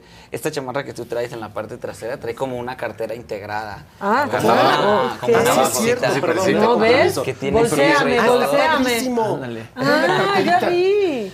Como que encontramos, carterita se tratamos de... Sí, tiene un cierre. Para guardar la tarjeta algo. ahí. Y todo. Pero si tuvieras. Y mira, aquí tiene otro plástico. están los botones otro- de. No, están in- pues como son idénticos a estos. En ¿no? términos de diseño, Steve Jobs No, no, no, decía que el diseño sí se tenía que ver, pero que también si te metías al producto tenías que verlo. Hablaba mucho, por ejemplo, del caso de su papá, que, cuando hacía algún tipo de, de mueble en temas de banistería, ponía ahí detalles, ¿no? Ah, sí. Órale. Ah, este está padrísimo. Este está bien cool. Este acabado de aquí está muy padre también, que es plasticoso. Bueno, es- es- creo que en el, en, la- padrísimas. en el futuro veo mucho tanto los metales como ciertos plásticos al final. ¿qué- ¿Cuál es el material que va a estar para siempre? Ya está- por ahorita mínimo por los próximos 100 años pues es el plástico tanto en la Parece basura como de como en la motocross. producción. Ajá, sí, No, está padrísima. Pero Es eso, de justamente- hecho, en toda la comunicación de repente tiene estos elementos que van de lo deportivo, el motocross, los coches, etcétera. O sea, como que está la presencia de la máquina. Y una cosa que estoy sorprendidísimo, los botones de esta chamarra están forrados en algo que se usaba en los 50. Sí. Forrar botones en piel. O sea, esto... Hazme el favor, porque hay que devastar la piel y hay que meterlo en la máquina, etcétera, etcétera. Y además creo que no le hemos hecho tantas fiestas. Aquí hay una mascada. O Es sea, que nos la mascada con la es un trabajo es una- súper interesante, pero esta mascada, o sea, también es como una pieza que usaban las mujeres antes. Así o sea, es. ahorita así como que las chavas de 20 o de 17 padre. no piensan en la mascada. Así Entonces, es. ¿cómo estás haciendo ese guiño hacia ¿Te los gusta la tiempos? mascada, Luis? Exacto, pues ese- A veces- esa, es la, esa es la conversación Depende. que se busca, ¿no? A ti. Está padrísima, la Sí. verdad está Este- padrísima. Es, es una colección de seis, seis diferentes modelos. Mascadas que están en el Instagram. Cada una va cambiando como de color. Es lo ¿Qué, mismo. es- seda? son es seda. es Sí. po- Increíble. hacemos poco diseño gráfico en la marca. Casi todo está en el lenguaje de color y en el logotipo. Pero de repente nos atrevemos en este tipo de productos o en las mascadas Ajá. donde podemos jugar mucho más y hacer más eh, algo gráfico. Y lo que comenta Gustavo sobre...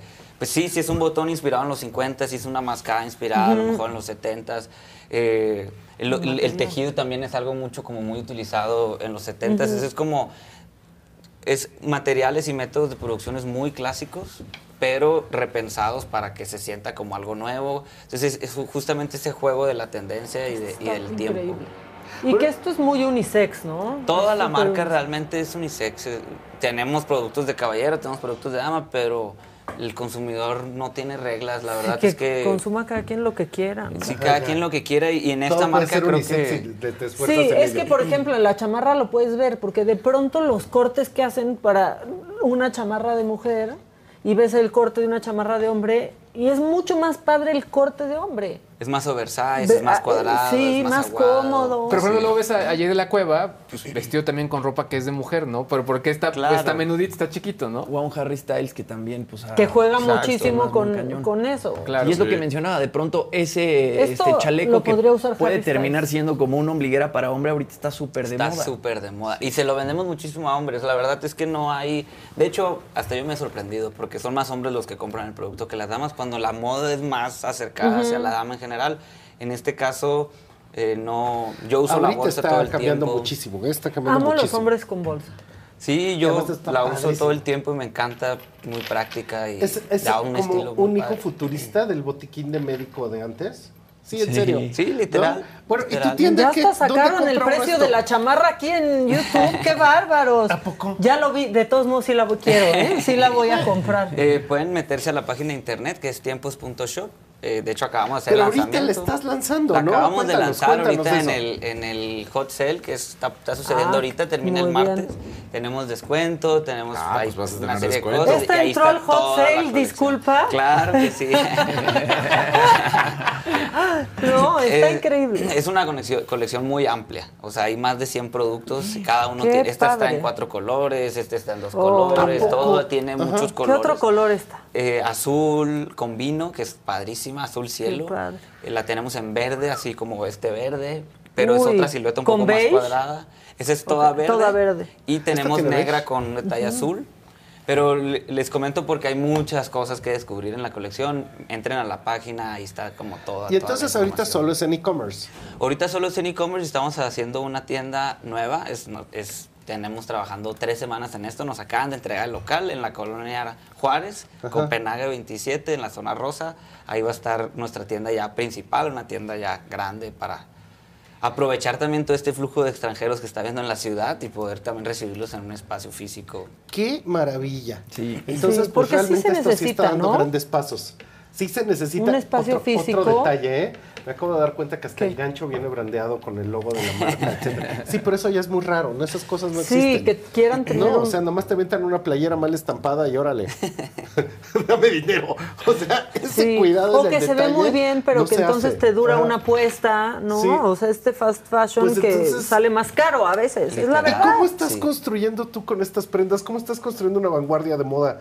Yo no sé si mexicana, pero sí está, esto sin lugar a dudas, entra perfectamente bien como en todo lo que está sucediendo en el mundo a cualquier nivel Days Confused, o sea, lo que sea, a cualquier nivel editorial, a cualquier nivel de imagen. ¿Cómo, te- cómo estás creando eso? O sea, sí, evidentemente hay una preocupación por esa idea de poder tener una voz propia, ¿no? Sí, es, pues es una búsqueda constante. A veces las referencias están en todos lados y cuesta encontrar tu propio camino. México, yo siempre he dicho que México pues no es este país perfecto en donde las calles son súper limpias y no hay hoyos, no hay nada. Eh, al revés, el, el- el producto mi pro- sí busca ser perfecto, pero también existe eh, intencionalmente estas, estas imperfecciones en el producto y es algo que le ha llamado mucho la atención. Creo yo en la moda lo más importante, más allá del producto terminado, es la publicidad. El hacer fotografía que llame mucho la atención. Claro. Si tú analizas el Instagram y la comunicación que nosotros hacemos, no es muy común. No, no vas a entender que es una marca de ropa. Vas a ver, por ejemplo, hicimos una colaboración con un artista modo chiqui de aquí de México, en donde en vez de hacer fotografía de producto para presentar la colección, hicimos puro dibujo a mano alzada. Es- y es un dibujo como muy japonés, muy futurista. Las motociclistas. Ajá, Las motociclistas. Entonces eso le llama mucho la atención también a- al consumidor fuera de México porque dice, pues ¿quién, ha- ¿quién está presentando la moda en dibujo? No es muy común o eso era más de antes. Pero se ve futurista y usamos, somos muy atrevidos en, en el styling, somos muy atrevidos en, en, en los modelos que utilizamos. No somos, o sea, no somos cuidadosos, somos riskis. La fotografía es muy cruda y es así es como trabajan las marcas en Europa. Eso es quien sabe de moda y estudia mucho mu- y profundiza ya en imágenes de revistas y en fotógrafos de arte o de moda, te vas a dar cuenta que no es esta foto perfecta de portada, es algo tosco que te, que te mueve. Y la moda se trata de eso, ¿no? De mover a la gente y de cuestionar a la gente, a la sociedad. Ya que si te lo pones, esa es otra historia, ¿no? Claro.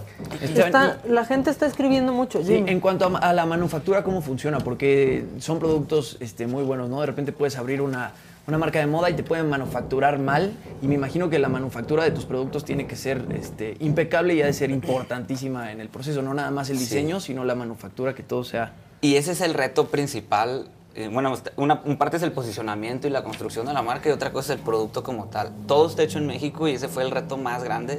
Las, maquila- las maquilas en México están muy acostumbradas a trabajar para Coppel, Suburbia, Liverpool, Palacio. Ujú. Maquilas de Las 10 grandes, mil unidades, sí. 5 mil unidades. Y de repente que llegue yo a decirles, oye, pues me puedes hacer 100 o me puedes hacer 200, pues no es fácil. Ni les Eh, conviene, ni les ¿no? conviene. Entonces ha sido todo un trabajo político de ir a convencer a los, a los, a los dueños de las fábricas a que apuesten.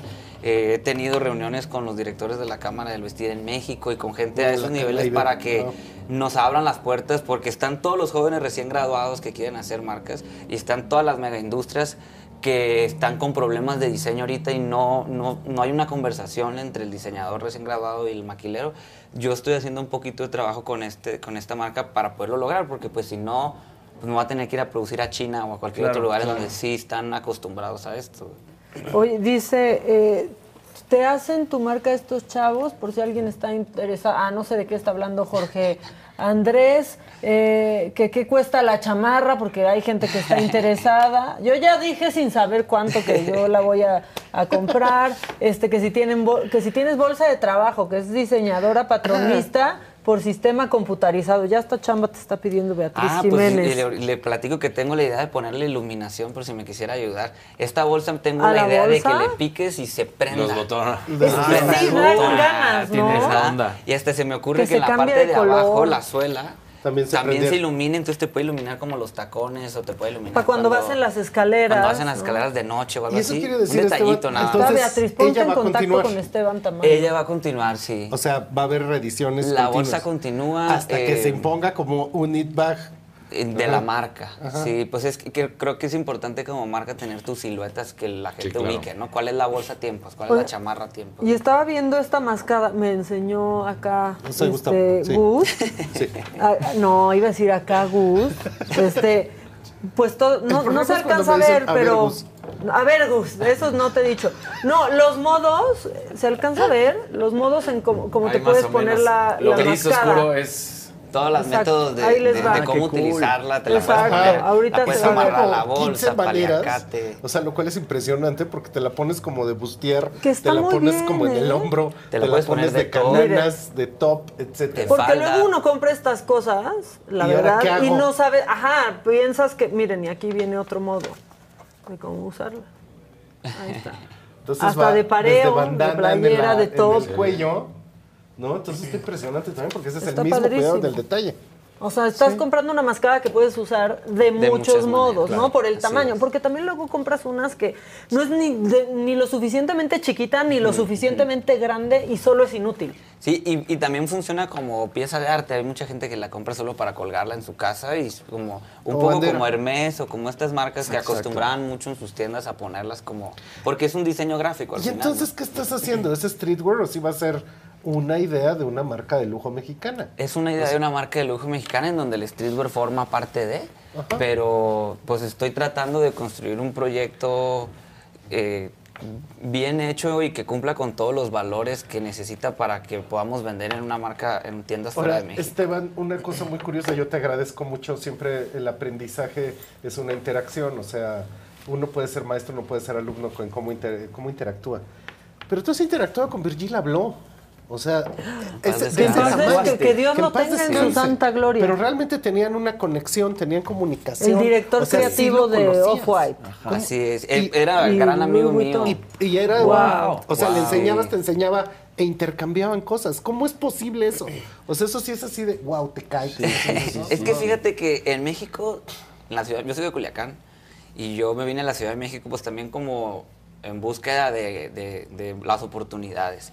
Y en esta ciudad todo sucede y si tú te pones las pilas, te- puedes conocer a quien tú quieras, puedes llegar a donde tú quieras. Unos, eh, bueno, Virgil habló, es- era DJ también, aparte de ser diseñador, y vino a tocar a un festival de música. Yo me fui el, el host de él en ese festival y por medio de eso hicimos una relación de, de amigos bastante cercana. Me, me invitó a diseñar para Off-White. Yo hice Wow. la colección de Temperature Wow. en el 2017, creo. Ay, no más. Eh, hace tiempo ya hice todos los gráficos para esa colección, hice la invitación, trabajamos con Jenny Holzer, fue la colaboración que hizo con ellos.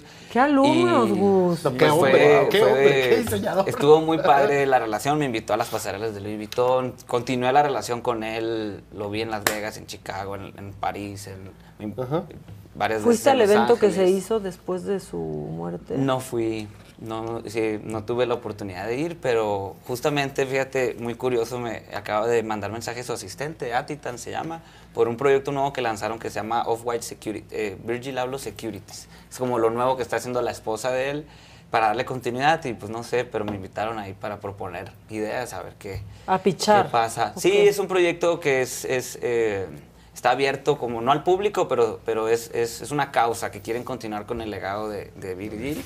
Entonces, pues ahí está. Pero sí, he tenido esta oportunidad como de, de colaborar con marcas fuera de México, importantes. y pues ha sido una gran, gran experiencia. Pues padrísimo. Están preguntando aquí la página, ¿en dónde la encuentro? Tiempos.shop. En Google, nada Sí. más tiempos.shop y ahí la van a encontrar. Ay, ya que me decían, es que no dejas que se vea, bueno, ya, pero, y luego que qué abusiva, pues sí, dije que la quería comprar, Claro. oigan. ¿En qué momento ¿En qué dijo que- es abuso querer comprar algo? Espérense. Es más, pregúntale a Esteban a ver O si no sea, la quiere vender. Exacto. O sea, te estoy obligando a que me la vendas, Esteban, ¿verdad que no? Claro que no, Qué este bueno es que lo aclaras. abierto. Qué bueno que lo aclaras. Y pues bueno, una, una vez que ya tengas la tienda establecida, pues ¿qué sigue? Pues seguir. Mi plan es poderlo. Ahorita solo estamos vendiendo en una tienda en Nueva York, una tienda en la colonia Roma y nosotros desde nuestro. ¿En cuál de la Roma? Se llama High Buy. Ay, ay, vaya, claro. Súper padre porque tiene un público bien interesante. Y mi plan es para la siguiente colección llegar a 10 tiendas, todas Ujú. internacionales.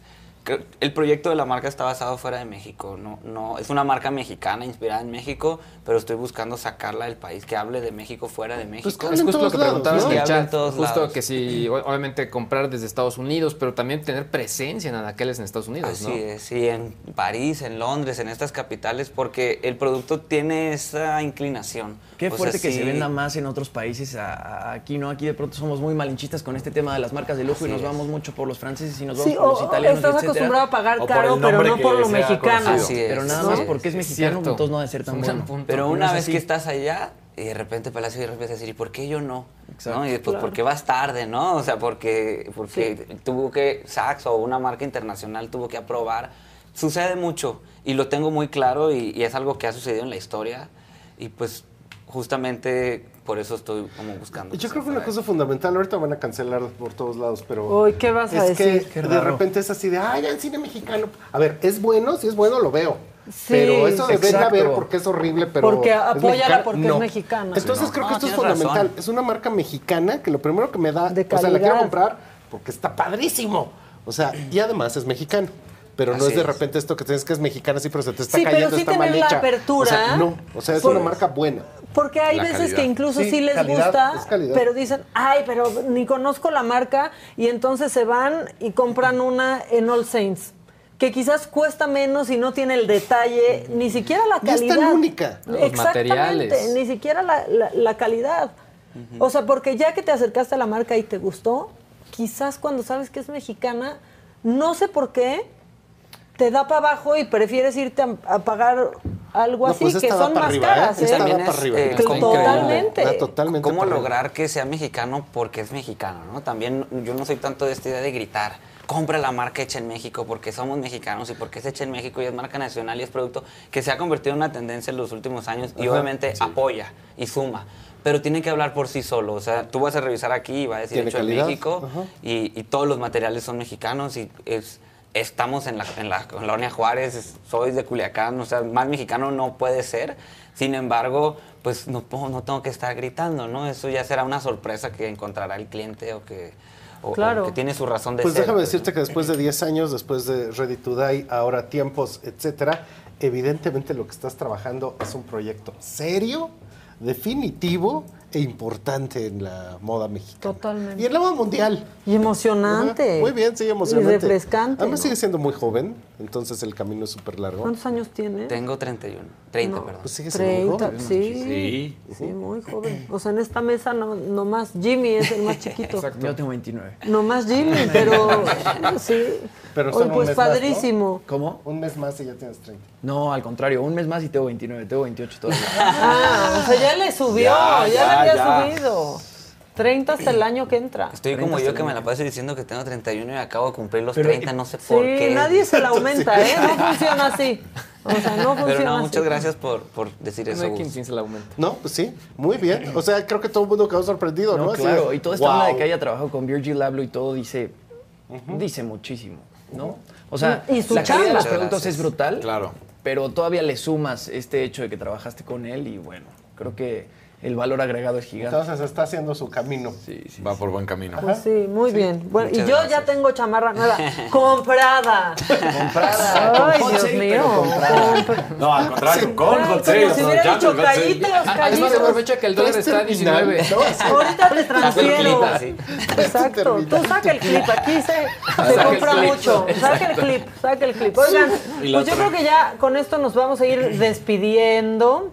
Este, sí nos vamos a despedir ya, ¿verdad, cabina? Ya nos vamos. Ya nos vamos. ya nos ¿Las vamos. redes? Tus Bueno, redes, por ¿Tus redes favor. primero? Yo, Esteban Tamayo Ramos, en la mía personal y la de la marca es tiempos.shop en Instagram, Facebook, página de internet, todo es tiempos.shop.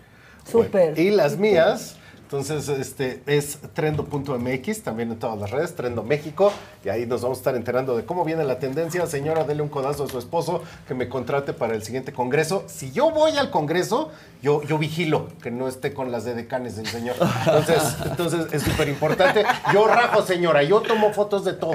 Entonces, dígale que me lleve a dar una conferencia y yo ahí tomando fotos. porque Le no, pasa- se- les no pasa se pueden remandar Díguelo, una chinera. Oigan, ¿Y ustedes quieren dar sus redes? Arroba DL Casarín, muy fácil. DL Casarín. Arroba Jimmy Sirvent con doble M, la segunda es Y, en Qué todas las fácil. redes sociales. Y arroba Luis G.I.G. en todas las redes, menos en YouTube. Ahí estoy como yo soy Luis G.I.G. ¿Y Gizmo? Y, Y Gizmo. y ahí está. Gizmo no tiene red. Dile, a ver Gizmo, ¿dónde ver está? Gizmo, a ver, ver Gizmo, ¿dónde está? Este, yo soy arroba maca bajo online, ahí me encuentran este, para dudas, sugerencias y quejas, sobre todo, sobre todo quejas, Sobre todo quejas. Twitter. Ya que te sobre dejen en todo, paz. Sobre todo quejas de Twitter. Porque me No, enoja ya no mucho. son quejas, ya son. Estoy muy enojada. Oigan, mañana a las nueve, en punto de las 9 de la mañana aquí estamos toda la banda de Me lo dijo Adela esperándolos, este, con toda la información de absolutamente todo. Bye, que tengan buen día, que arranquen bien la semana, cuídense Échenle. de la viruela del mono. Échenle ganas. La viruela del mono. Bye. Bye.